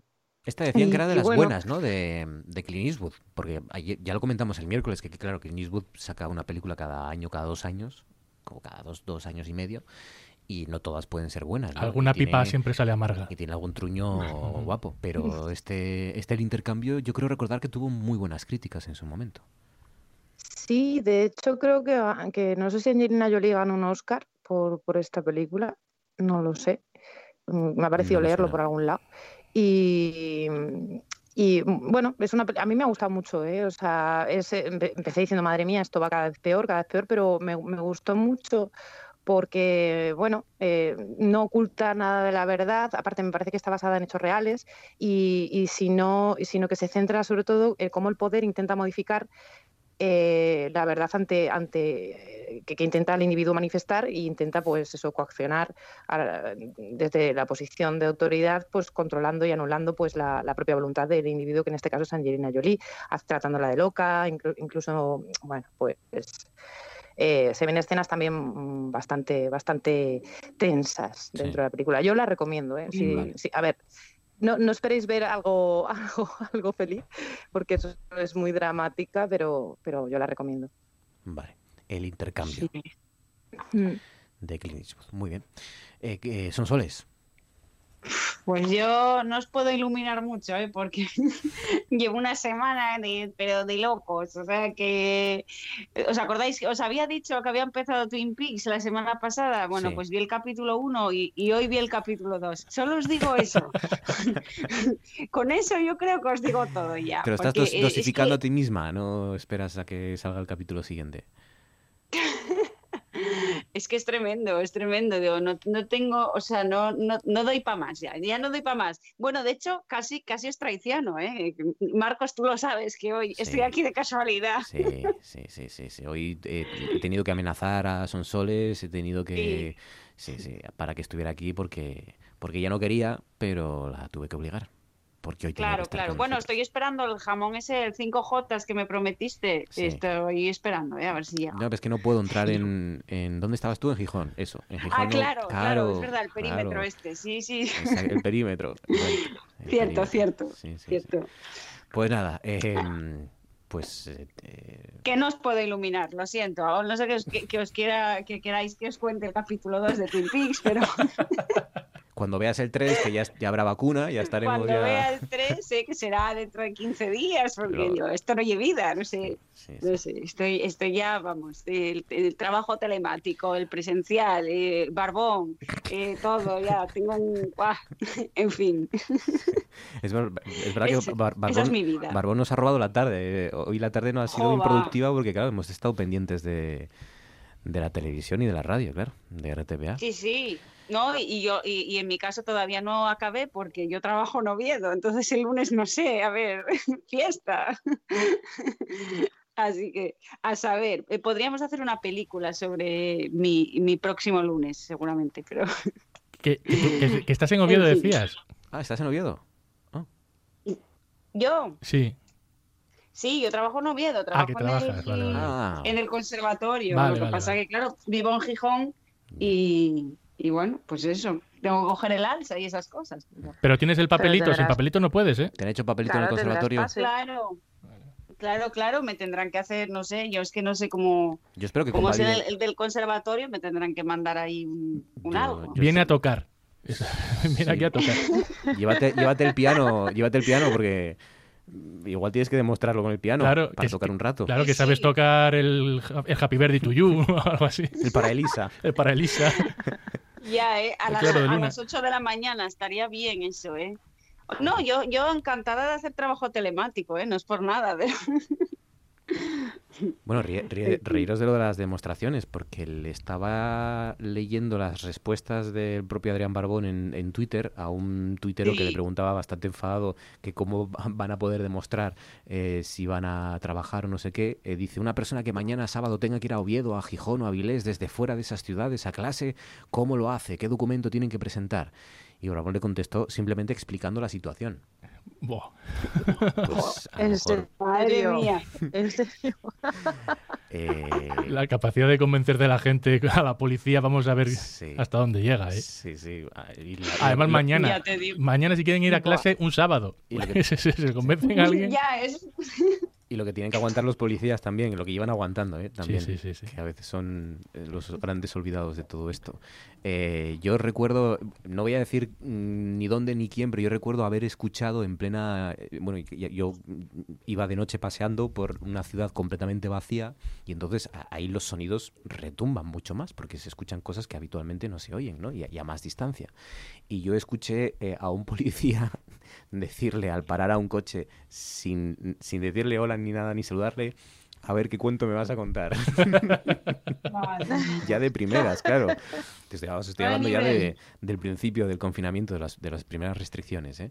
Y claro, el hombre debía llevar aguantando todo el día las películas que le estaban contando de la gente que paraba y llegó a ese extremo, que yo entendí, lógicamente, y creo que es comprensible. Eh, por cierto, escuchen esto.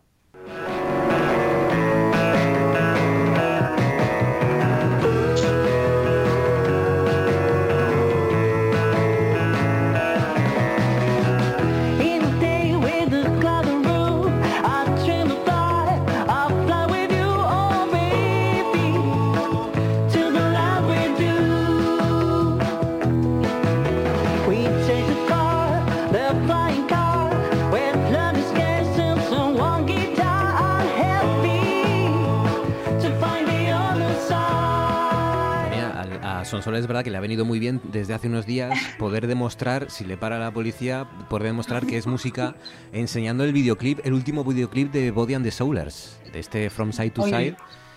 Pues sí, efectivamente. Yo creo que es mejor enseñar eso que el DNI o que el carnet de conducir, ¿eh? Sí, Eres música y lo puedes demostrar porque apareces en el videoclip de tu grupo de Body and the Soulers, From Side to Side. Bueno, el, el single que ya lo habíamos escuchado, pero ahora ya tenéis videoclip con efectos especiales y todo, ¿no? Pues sí, sí. Eh, de hecho, eh, no esperábamos hacer un videoclip tan profesional, la verdad. Está mal que lo diga yo, pero vamos a ver, es un hecho. Y, es que la verdad que la- las chicas de Catódica, eh, que fueron las que dirigieron y produjeron, mm, se lo curraron muchísimo. mm, conocían evidentemente a un montón de gente. Y, y- de hecho, bueno, es que se encargaron ellas. No me preguntes ni, ni cómo se llama el que hizo los efectos especiales. Yo sé que le dimos una brasa al pobre a través de ellas, claro. Y sí, sí, sí. O sea, es que yo, vamos, quedamos encantados y alucinados. Todavía me acuerdo la primera sensación de, de ver el videoclip por primera vez. Y, y- y, bueno, a- a- he de decir que a Esther, que es la cantante, mm, se le escapó una lágrima y todo, ¿eh? Fíjate. Yo soy más dura. Está muy bien, está muy bien. Oye, el he, videoclip. he puesto, según ha puesto Fabián en la canción, no sabía cuál era, no sabía de quién era, he puesto el Shazam en el móvil en los cascos y me ha salido, ¿eh? Ah, sí. Me ha salido aquí, Oh. From Side to Side. ¿Te ha salido Sonsoles? of the Soulers. Ah, qué bueno. Estáis en Shazam. Está en Shazam. Fíjate, qué cosas. Qué. Y tienen videoclip, se lo recomendamos. From Side to Side está en YouTube y en Shazam.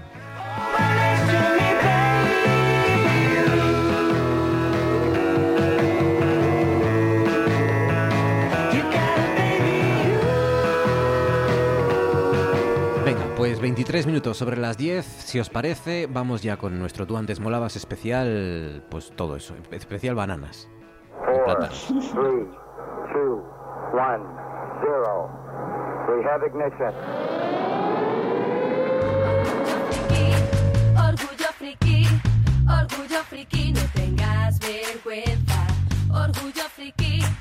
¿Qué pasa, Tron? Pues yo estoy Dabuti, Cetén, guay del Paraguay, aquí con la vasca para echarnos unas risas, con la música de Fiestuki de los 90, porque aquí mi menda lerenda de otra cosa no, pero de música para mover el winchi controla mazo. ¿Te das cuenta? Uy, uy. Winchi, Winchi no me. No llego a Gijón. Es Al TIC no llegaba el Winchi. jerga noventera.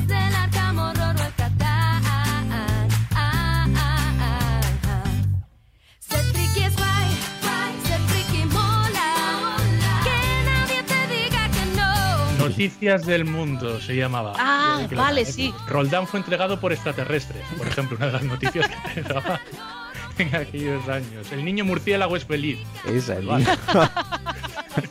Todos sus dedos son pulgares. Leo aquí. ¿Cómo broncearse rápido con la fotocopiadora? Aquí hay Magnífico. uno, una gallina asturiana pone huevos duros. Ah, mira, había regional también. Por cierto, ¿sabéis cómo se llama la gallina asturiana que pone huevos duros? Por favor. Es- Lo estoy leyendo, os lo prometo, ¿eh? Se llama cachopa.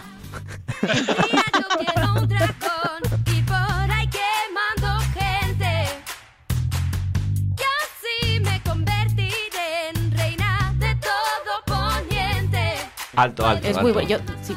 Perdón. No tan deprisa, caballerete. Porque si bien es cierto que... perdona, te has ido desde la tertulia de Sálvame, te has ido de repente al, al siglo XIX. De repente, ¿no? Al, Si al bien es Parlamento cierto- Británico, parecemos Te, lords. te va a poner No. un guante en la cara. No me importune, caballero. Exige una satisfacción, por favor. Serás así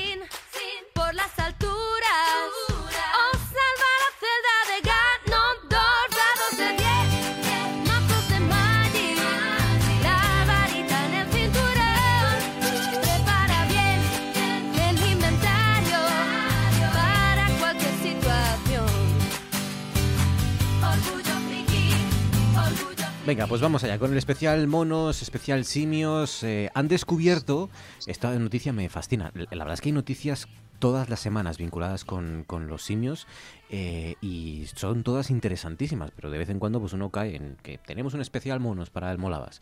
¿Quién lo habrá propuesto? Pues no sé, algún loco o loca O loca. o loca, eh, murciana loca. Eh, y resulta que uno empieza a buscar y hay noticias siempre muy interesantes. Han descubierto que los chimpancés, eh, a medida que crecen, a medida que cumplen años, se vuelven más y más selectivos con los amigos. A medida que envejecen, igual que hacemos nosotros, a medida, eh, digamos Sí. que exigen más de sus amigos y de sus eh, convivientes, ¿no? Que se diría ahora. Eh, han estudiado entre 1995 y el año 2016 a 21 simios en el Parque Nacional de Kibale, en Uganda, y detectaron que los ejemplares más jóvenes solían tener pues más relaciones con más monos, con más eh, chimpancés en este caso, pero los de edad más avanzada tenían menos eh, relaciones, pero, pero más amistades mutuas. Es decir, más amistades que eran correspondidas, por así decirlo, más intensas, ¿no? Que, que el interés lo demostraban los dos individuos, no solo uno de las de las menos amistades unilaterales, por así decirlo, si esto si es que este concepto existe, o menos relaciones unila- unilaterales, Menos amigos de Facebook. menos y- amigos de Facebook y más de Más amigos, de verdad. Y, y me parece interesantísimo esto. Muy, muy fascinante. Pero estaría bien que se volvieran cascarrabias también. Y, y que no soportaran a los amigos. Es decir, somos amigos, pero no te me pegues tanto al lado. Repugnantes a Sí, medida sí, que cumplen sí. años también. Sí, sí. Pues nada. Cierra la boca al comer, hombre. Habrá que estudiarles más, más años, pero seguro, seguro, porque cada vez, eh, cada- cuanto más sabemos de ellos, más se parecen a nosotros en este aspecto. Venga, adelante, Diego Asenjo, primera elección. Nos vamos a China al año 1590, que es cuando se data, en principio, la escritura de una de las grandes obras de literatura de, la humanidad y desde luego de China, que es Viaje al Oeste. Es uno de los eh, libros más influyentes, desde luego, de aquel país y, de todo el área de influencia, es decir, de todo Asia Oriental. Y, no se sabe, como digo, quién lo escribió, pero ya había en el siglo XIII más o menos algún, algunos eh, relatos que mm, trataban de soslayo algunos de los temas que después se iban a tratar más a fondo en este libro, en Viaje al Oeste, que sobre todo es un libro que tiene un, un gran pozo religioso, mitológico de la cultura de China y, y del sistema de valores de, de aquella civilización y que ha contribuido también a, a moldear un poco el pensamiento de, de los chinos, eh, el pensamiento del Mm. Confucio, del taoísmo, del budismo, todo eso eh, se ha encargado de eh, impregnarlo en la, en la sociedad, en, la- en esa civilización, este libro, Viaje al Oeste. ¿De qué trata? Es eh, la historia de un monje que tiene que ir hasta la India para recuperar unos textos sagrados budistas y para ello se lleva a tres compañeros de viaje que son tres seres inmortales. Uno de esos seres inmortales es el rey mono. Este mono, mm, que parece una persona, pero que es un mono, eh, alcanzó la inmortalidad en el pasado, se enfrentó a Buda, al cielo, y, y por ese, ese enfrentamiento fue castigado eh, a estar eh, prisionero en una montaña. Un monje, eh, que, el monje que tenía que ir a, la India por estos textos, le rescata, le saca de esa prisión para que le acompañe. El rey mono al principio es un tío mm, pues muy violento, mal encarado, uno de estos viejos que monos de los que hablábamos antes. Y, con el paso de, de las aventuras que van viviendo y con ese viaje que realiza, porque el libro es el, típico viaje homérico, eh, con el viaje que realiza eh, encuentra la salvación, encuentra la iluminación y por tanto todo ese carácter eh, huraño lo va, lo va limando. ¿Cómo se llamaba aquel rey mono? Se llamaba Sun Wukong. Sun Wukong que se parece mucho a Son Goku. Porque es que esta es la historia en la que se basa Bola de Dragón. ¿Qué dices? Bola de Dragón se basa en Viaje al Oeste. Eh, Son Goku, mm, si recordáis, si alguien ha visto Bola de Dragón, eh, Son Goku se transformaba en mono cuando era la luna llena y los personajes que al principio en los primeros episodios de sus aventuras le acompañaban, que eran un cerdo y eran un- una especie de gato que se transformaban en, en los seres que ellos quisieran, tenían poderes, eh, son también eh, personajes de este libro, de Viaje al Oeste. Ha sido, por tanto, eh, em, ha sido adaptado a varias películas, a, a series de televisión, a videojuegos y una de las películas, así se escuchaba el tráiler. El rey mono. Dicen que era el más poderoso de los dioses. Desapareció a manos de sus enemigos y nunca regresó. Tu cuerpo se congelará. El mundo te consumirá. 500 años más tarde gobierna el caos. ¿Dónde está la corona? Pero la esperanza no debe morir. Soy Tripitaka. He liberado al rey mono. ¡Mis poderes han vuelto!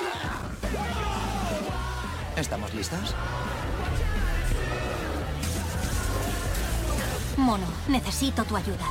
Aquí está, el libro en el que se basaron las aventuras de Son Goku para aquellos eh, que veían esos, esos videojuegos, iba a decir, esos dibujos animados, pues eh, lo tienen, por cierto, el, el gratis, pero claro, es lo que tienes un anónimo chino del siglo XVI, que está gratis en Amazon Kindle. Está gratis, no lo sabía, sí. fíjate.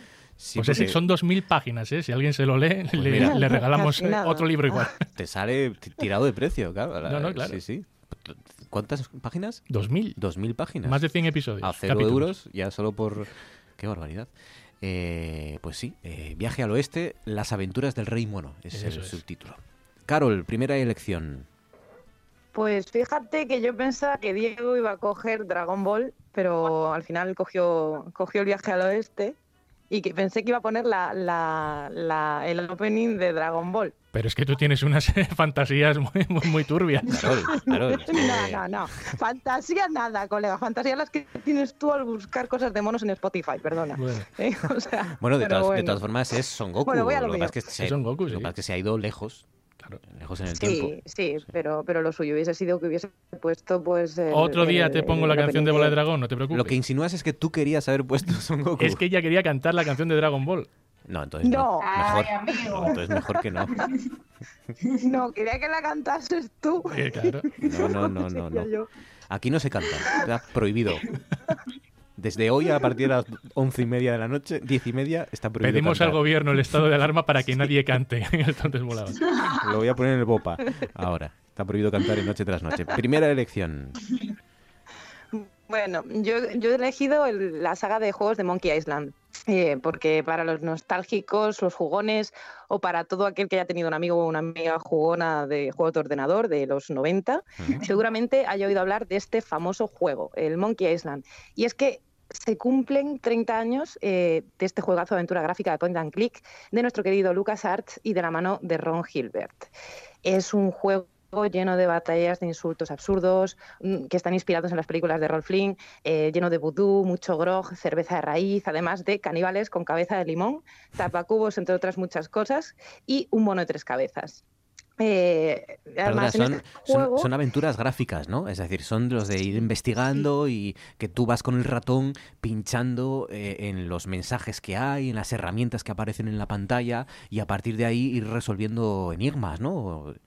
Y estas cosas. Sí, y desarrollando lo que es la aventura, desarrollando lo que es el guion, porque claro, estas aventuras tenían, necesitaban tener un guion y una narrativa y un, y bueno, pues un, un- un camino que desarrollar.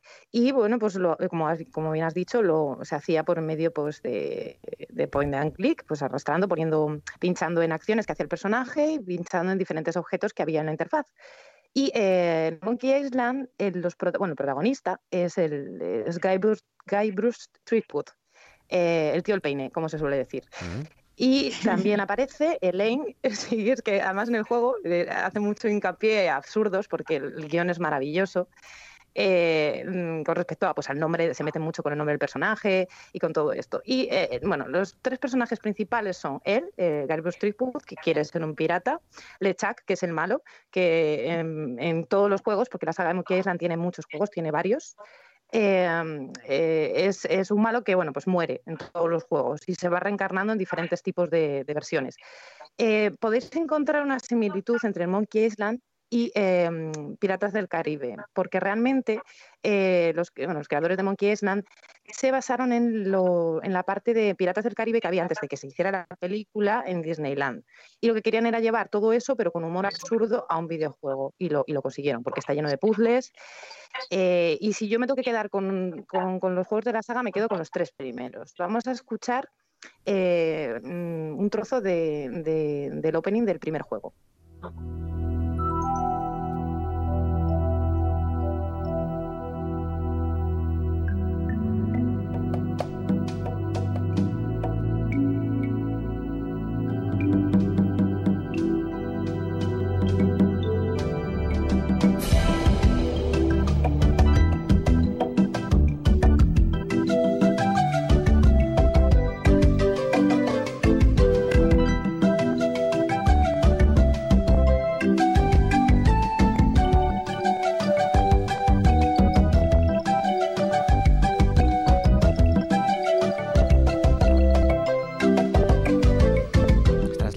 Del primer Monkey Island, ¿no? Sí, de, bueno, del primero y de, todos. Lo único que, eh, pues en este primer juego en- eh, es donde conocemos a Guy Bruce Threepwood, a Guy Bruce Threepwood, Sí. eh, que al parecer es imberbe, además de que también se hace mucha, se, se hace mucho eco en el juego de esto, y que quiere ser un pirata y para ello llega a la isla de Scum, eh, creo que es la primera a la que llega, y tiene que, eh, para poder ser pirata, tiene que resolver pues unas pruebas y, y al final pues conseguir un barco y conseguir una tripulación pirata.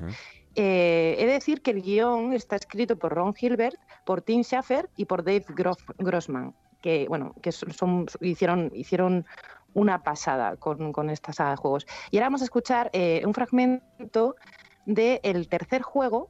Eh, de- que ya se pasó a vectores, porque estos juegos, el 1 y el 2, estaban pixelados, eran, eran de pixel, eran de la, gráfica que había era pixel, pero luego ya se pasó a vector. Y vamos a escuchar eh, el inicio del tercer juego. Diario del capitán Guy Bruce Threepwood. Llevo días perdido en el mar. Carezco de tripulación y de instrumentos de navegación.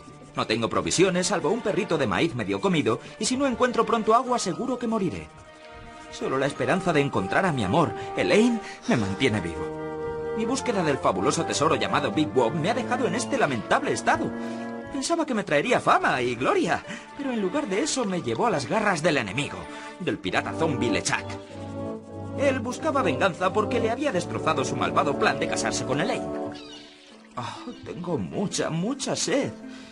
Si solo pudiera conseguir una botella de agua fresca. Claro, esto es lo que pasa en el mundo de los videojuegos, que en pocos años, un videojuego en el que se ven cuadraditos y todo va muy lento, aunque en aquellos momentos nos parecía muy buena resolución, pues luego se transforma en esto, en buenas resoluciones, en líneas perfectas, suaves, en, en literalmente meterte en un, o metafóricamente mejor dicho, meterte en un cómic, ¿no? Eh, Introducirte dentro de un cómic y jugar con los entornos, jugar con todos los dibujos y, y líneas suaves y, y grandes colores y esta locución ya todo muy bien producido y muy muy importante la- el desarrollo de Monkey Island, la saga entera, que son ¿cuántos has dicho, Carol?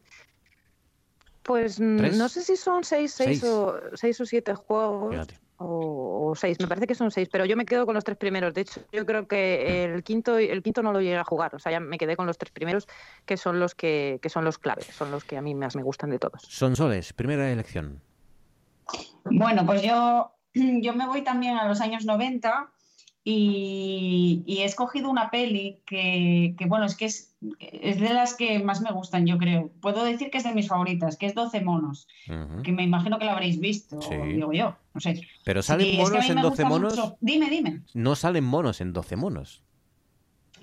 Ya, Mm. es como, a ver, tiene, tiene que ver, bueno, no sé si saldrán al final, porque con lo de cuando liberan los animales del zoológico, pero sí, es como, mm, escogen ese nombre, bueno, la, la organización aquella supuestamente terrorista, que no era una organización terrorista, pero bueno, eh, como eran animalistas y, y tal, pues pusieron ese nombre, pero sí que es verdad que, que mosquea porque, porque esperas, bueno, que tenga algo que ver con monos y luego al final, pues no. Hombre, es una, es una peli que es bastante caótica, así al, al principio, ¿no? O, No sé, en el primer Esto, punto de vista. esto tengo que llevarlo al ¿Mm? comité, esto tengo que llevarlo al comité científico para ver si determina que es válido en un especial monos traer 12 monos o no. Sale Brad Pitt. Sale Brad, Sale Pitt, digo, ¿eh? que es muy mono. Brad Es muy Pitt ya mono. es un mono, ¿no? Es muy sí, mono. por lo menos hace un poco de Es mono. mono. Es muy mono, sí, Brad Es Pitt. mono también. sí, hace un poco de loco, pero bueno. Venga, vale, venga. Bueno. Pues venga. Es que cualquier excusa es buena para hablar de 12 monos. Eso hombre. es, claro que sí. ¿Cómo, qué bien has pillado el espíritu de esta sección enseguida. 12 monos, de 1995, la, la- una de las mm, películas de Terry Gilliam que más éxito tuvo, yo creo, ¿no? Tengo esa sensación. Sí, por no decir que fue la más exitosa, ¿eh? porque, bueno, eh, a ver, fue con la que más taquilla hizo. O sea que, hombre, es un, es un remake, bueno, remake, tampoco es remake al uso, ¿eh? pero tampoco es que, el, eh, a ver, el guion, la historia, no es que saliera, no salió de él precisamente, pero bueno, a ver, el trabajo gordo sí, porque está inspirada en La Yete, que es un, es como una especie de cortometraje de los años 60 de Chris Marker, que estaba hecho con fotos fijas y una voz en off, vamos, que no era una película, película, pero sí que sale ese tema apocalíptico, sale el, el tema este del virus que asola a todo el mundo, que la sociedad vivía como en un mundo subterráneo y tal, y está lo del viajero del tiempo también, pero bueno, no es, es que lo de remake, no sé, no sé, a lo mejor es decir mucho, ¿eh? pero, Sí. pero bueno, sí que está muy inspirada en, en la Yete, eso sí. Claro, porque Si es que lo pronuncio bien, ¿eh? porque yo en francés normalmente no son películas que, que, bueno, que sean muy comerciales, precisamente, las de Terry Gilliam. Claro. Pero 12 monos sí que tuvo mucho éxito. Bueno, claro, también eran Bruce Willis, Brad Pitt, había mucho reclamo, Sí. ¿no? Mucho reclamo, sí. Sí, sí, sí. No iba a ser ese el reparto original, no me acuerdo, creo que andaba por ahí Jeff Bridges y no sé quién más, pero no, no iba a ser Bruce Willis ni, ni Brad Pitt, pero bueno, al final, al final, mm, como tienes que hacer lo que te mande, pues me imagino que la productora o eso. Y bueno, al final fue un éxito, así que bueno, como Sí, para quejarse, ¿eh? La historia de un presidiario del futuro que, que lo envían al- a, principios del 21 para que investigue pues una plaga, una plaga que va a diezmar el género humano. Y, y- Sí. sí, sí, sí. Está sí, bien. está, es, es como muy acorde, ¿no? A los días de hoy. No sé si se llevó algo Bra- Bra- Brad Pitt, yo creo que se llevó algo por esto. ¿Puede ser? Dinero. Eh, Bueno, dinero. estuvo nominado, me parece. Eso, ¿eh? estuvo nominado. Al Oscar. Estuvo nominado al Me Oscar, suena. sí. Mm.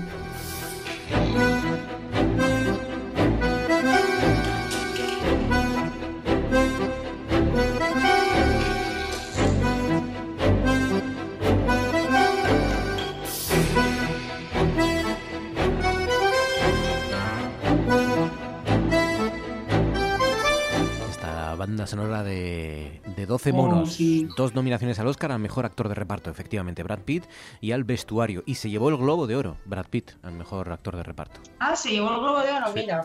Pues. 1995. Venga, segunda ronda, Diego Asenjo.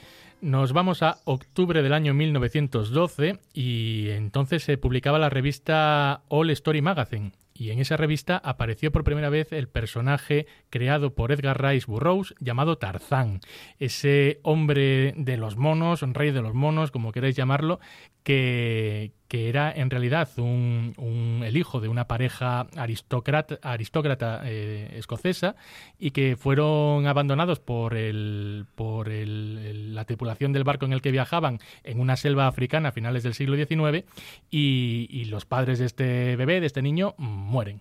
Siempre hay un drama, siempre hay una tragedia, mueren y los monos empiezan a cuidar a, a este joven y así es como se transforma en Tarzán, el rey de los monos, y empieza a saltar de liana en liana, a comunicarse con los animales, es una especie de superhombre. Si quieres ser un superhéroe, tienen que cuidarte eh, o monos o lobos, porque Mowgli también, el del libro de la selva, corría como... Sí, como una gacela, Sí, sí, sí, no, no, Se era- movía como una pantera Era una también. maravilla. Y mira, Rómulo y Remo, que lo cuidaron, los eh, cuidaron lobos también, fundaron Roma. Fíjate. Es decir, al final te tienen que cuidar animales. Sí. Tienes que dejar a tu familia atrás y buscar a alguien que te cuide, pues es un animal, dragones, eh, Daenerys Targaryen.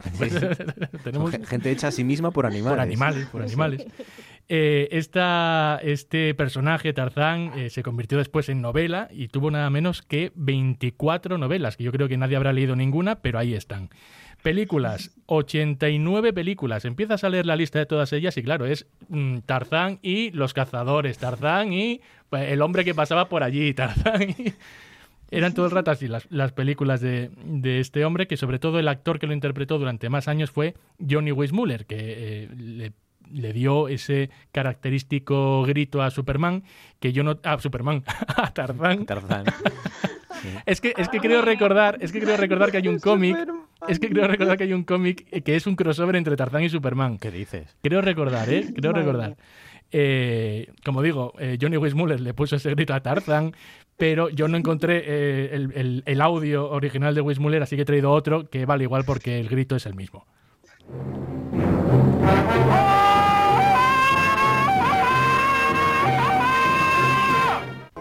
Cuando oye este grito, el antílope sabe que está a salvo. El león sabe que debe estar alerta. El cocodrilo busca la seguridad del agua. Y el gran elefante espera la llegada de su amigo, Tarzán.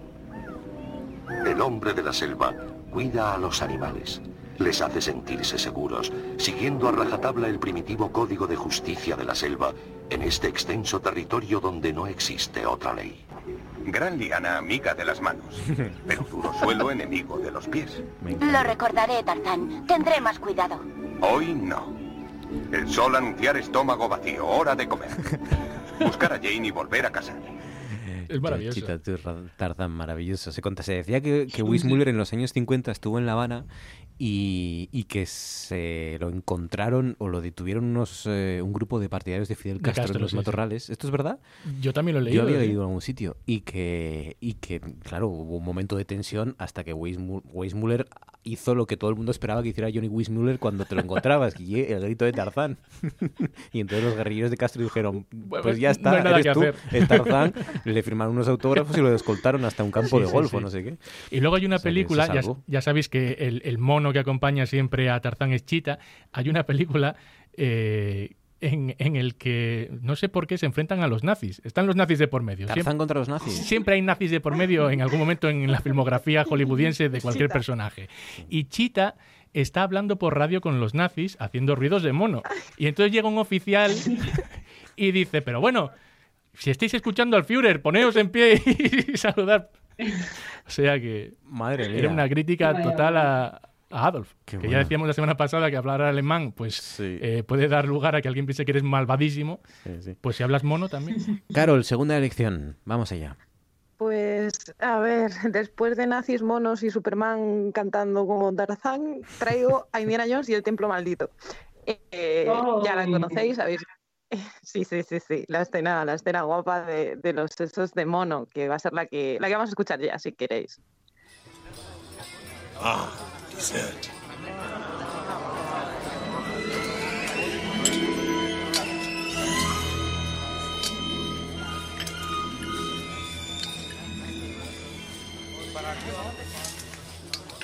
Chilled a monkey brain.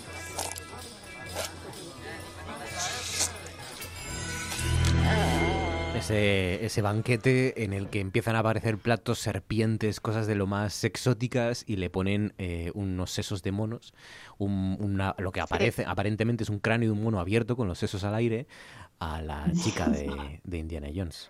Claro. Sí, que realmente eh, lo que comen eran flan con salsa de frambuesa. Ah, mira, qué, Qué rico. detalle, qué detalle que no le hubieran puesto Sí, de mono. era, era, era, era flan con salsa de frambuesa.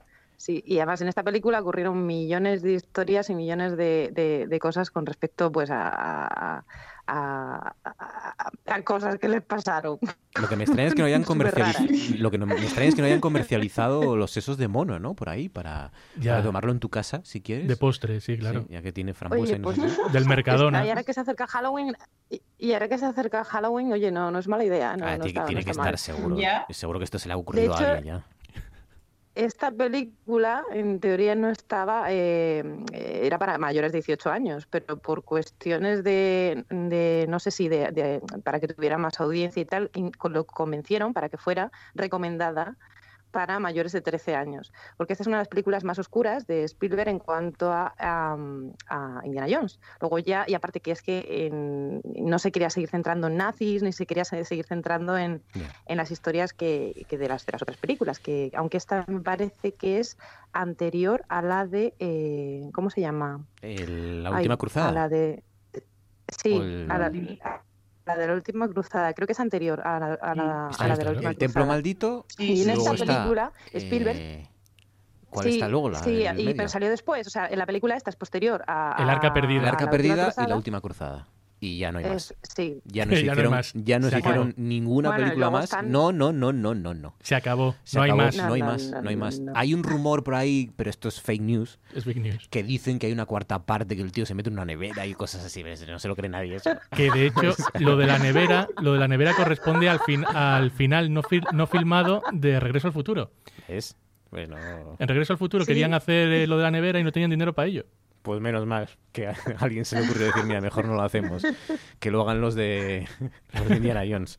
Pues, Vale. pues sí, las tres películas de Indiana Jones, muy buenas las tres.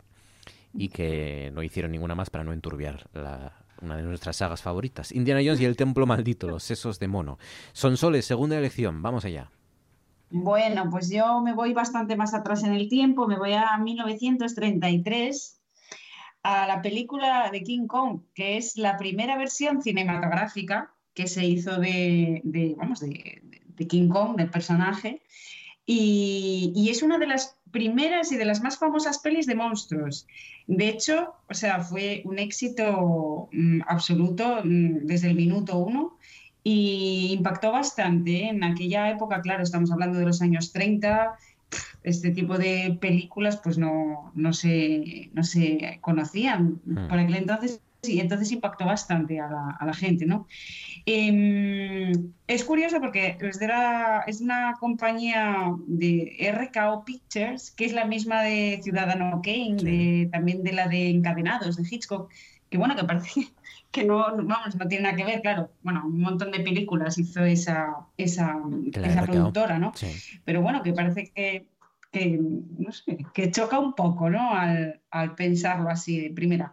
Mm, bueno, nada, la película yo creo que la hemos visto todos y si no hemos visto versiones y- o posteriores, pero a ver, está, claro, como es la primera, pues, pues bueno, mm, cuenta la historia de, del hallazgo de, de Kong en una isla perdida, en la isla Calavera, que era así como prehistórica y tal. Y, y porque un, bueno, un director de cine quiere rodar una película, entonces convence a, a una chica que es actriz de teatro para llevarla con él en barco y tal. Y bueno, en realidad pues iba allí a rodar a- al, al gorila gigante, claro, porque esa era la, la historia. Eh, luego, bueno, pues hay unos aborígenes, hay allí, bueno, se arma una movida fina. y la chica es secuestrada porque los aborígenes querían, claro, querían eh, entregarla en sacrificio, vamos, Sí, sí. A, a Kong. Sí. Claro, luego pues eh, también se arma allí una escaramuza buena, eh, King Kong se la lleva y bueno, es cuando se ve eso que parece que se enamora, como, bueno, desarrolla esa, esa atracción, ¿no? Por la chica y tal, y que al final es lo que le lleva a, a ser capturado y, Sí. y que se lo llevan para, para Nueva York y todo eso que es bastante triste, la verdad. Yo he visto así alguna moderna también, versiones estas Nah, últimas. las modernas no, y- yo creo que no, ¿no? No, no, A no mí la de Peter Jackson, por ejemplo, me decepcionó me mucho. decepcionó mucho también. Es que no, no- yo creo que Sí. no- el espíritu de la primera no lo Mm. tienen, entre otras cosas, que- porque lo que suponía en aquel momento todo ese montaje, ¿no? Sí. El, el- un gorila Claro. subiendo al, al Empire State y estas cosas era algo mm, pues abrumador para la época, ¿no? Eh, recaudó sí, Leo sí. aquí 117.000 euros. Que ahora dar- nos da la risa, pero que en aquel momento, claro. eh, Era una barbaridad Sí, eso, ¿eh? mucho. Sí, sí, sí. Mucho, mucho. Sí, sí, era una barbaridad. Sí, sí, Y a ver, esos efectos ahora nos pueden parecer así cutres, por decirlo de alguna manera, pero que va, que va. Tremendos, sí. Eso- En el 33, en el 38, en el 41, en el 52 y en el 56 volvieron a reestrenar King Kong. Eh, última ronda, venga, rápidamente, Diego. Ronda que yo creo que va a ser muy musical. Pues no, no. vamos a cerrar tú. Vas a Venga. cerrar tú. Eh, Carol, rápidamente, ¿con qué cierras? tú? Pues yo, yo voy a cerrar con la serie infantil de, de los, bueno, de los 70, famosa en los 70 y los 80, de Marco, eh, con el mono Amedio que no Amelio. Y eh, para, bueno, es la voy a traer la canción que yo creo que es la, es la antagonista del opening de la propia serie, porque por lo general aquí todo el mundo se conoce, la de un puerto italiano, ¿vale? Sí. aunque igual ahora mismo los chavales de, los, de, de 20 años no la conozcan, que, que esta, esta canción provocó muchos traumas y que eh, para cerrar las- cada, cada capítulo, sorprendentemente, eh, cierran con la canción feliz de Marco y su mono, así sin digerir, como si no pasara nada. Oye, eres feliz con su mono, el pequeño monito marrón y blanco de Marco. Eh, vamos a escuchar la canción.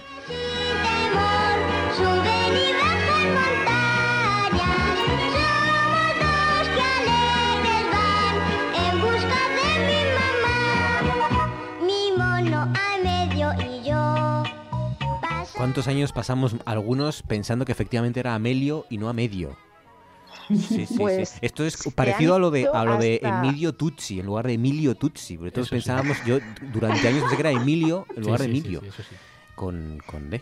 Sí, Pues, pues lo mismo. se han hecho hasta grupos de Facebook para ver que yo también pensaba que el mono de Marco se llamaba Amelio. ¿Ves? Pues Y atención, ¿cómo se región. llama? ¿Cómo se llama en Hispanoamérica? En Hispanoamérica se llama Pepino, el mono. Mucho mejor. Madre ¿Ves? mía. Mucho mejor. así No te equivocas. No da confusión. Son soles, No hay rápidamente. confusión. Rápidamente, son ¿Qué, soles. rápidamente? Sí. Bueno, yo traía una canción, ¿cómo no? Dance Venga, Monkey. Tampoco salen monos en el videoclip, pero no importa.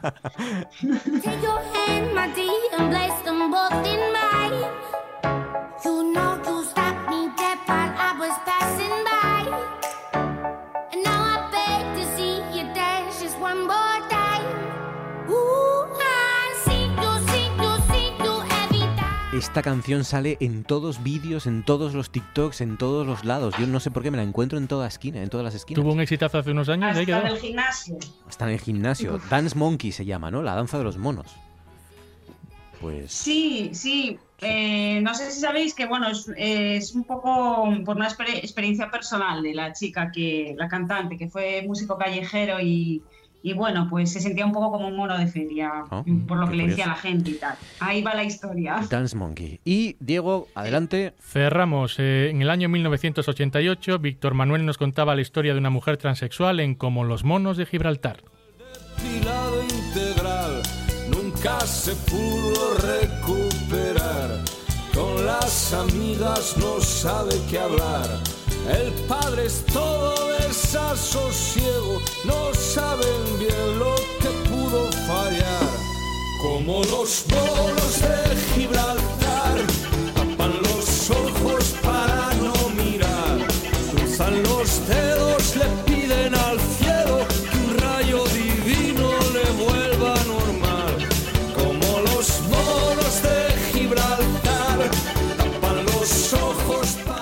a las canciones de Víctor Manuel adelantándose décadas, ¿eh? A- Sí, sí, sí. a la- en, la- en los temas también. No Eh, tenía que pelearse, las peleas que hay ahora entre queer, no queer, eh, feministas, no feministas, él ya iba adelantado.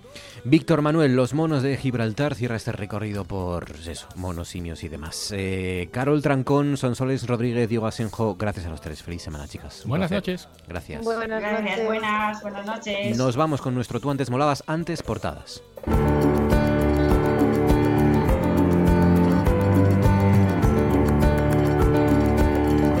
Portadas que como entenderán pues hablan del asunto de hoy y del asunto que, del que hablaremos durante los próximos días. Dice la Nueva España, eh, cierre de actividades comerciales a las 22 horas, control perimetral de Oviedo, Gijón y Avilés y toque de queda. Estas son las restricciones en Asturias. Eh, dice el gobierno regional quiere implantar el toque de queda y para ello pide el estado de alarma. La comisión de expertos recomienda volver al teletrabajo y restringir la vida social. Lo hemos intentado por todos los medios para controlar la situación y no llegar a esto, pero no queda otra posibilidad. Somos la comunidad más vulnerable de España, argumenta Adrián Barbón. El comercio titula Asturias solicita el estado de alarma y decreta el cierre perimetral de Gijón, Oviedo y Avilés. Los confinamientos de las tres principales ciudades asturianas entran en vigor esta medianoche y se prolongarán hasta el 7 de noviembre. Se pedirá al TSJA una valoración para poder establecer el toque de queda. Se establece el cierre de la actividad comercial a las 22 horas y de la hostelería y locales de apuestas a las 23 horas.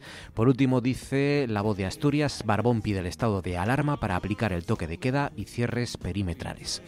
La información que les venimos contando durante toda la tarde, el lunes estaremos aquí también para analizarlo todo. Gracias por su confianza. Feliz fin de semana y hasta entonces.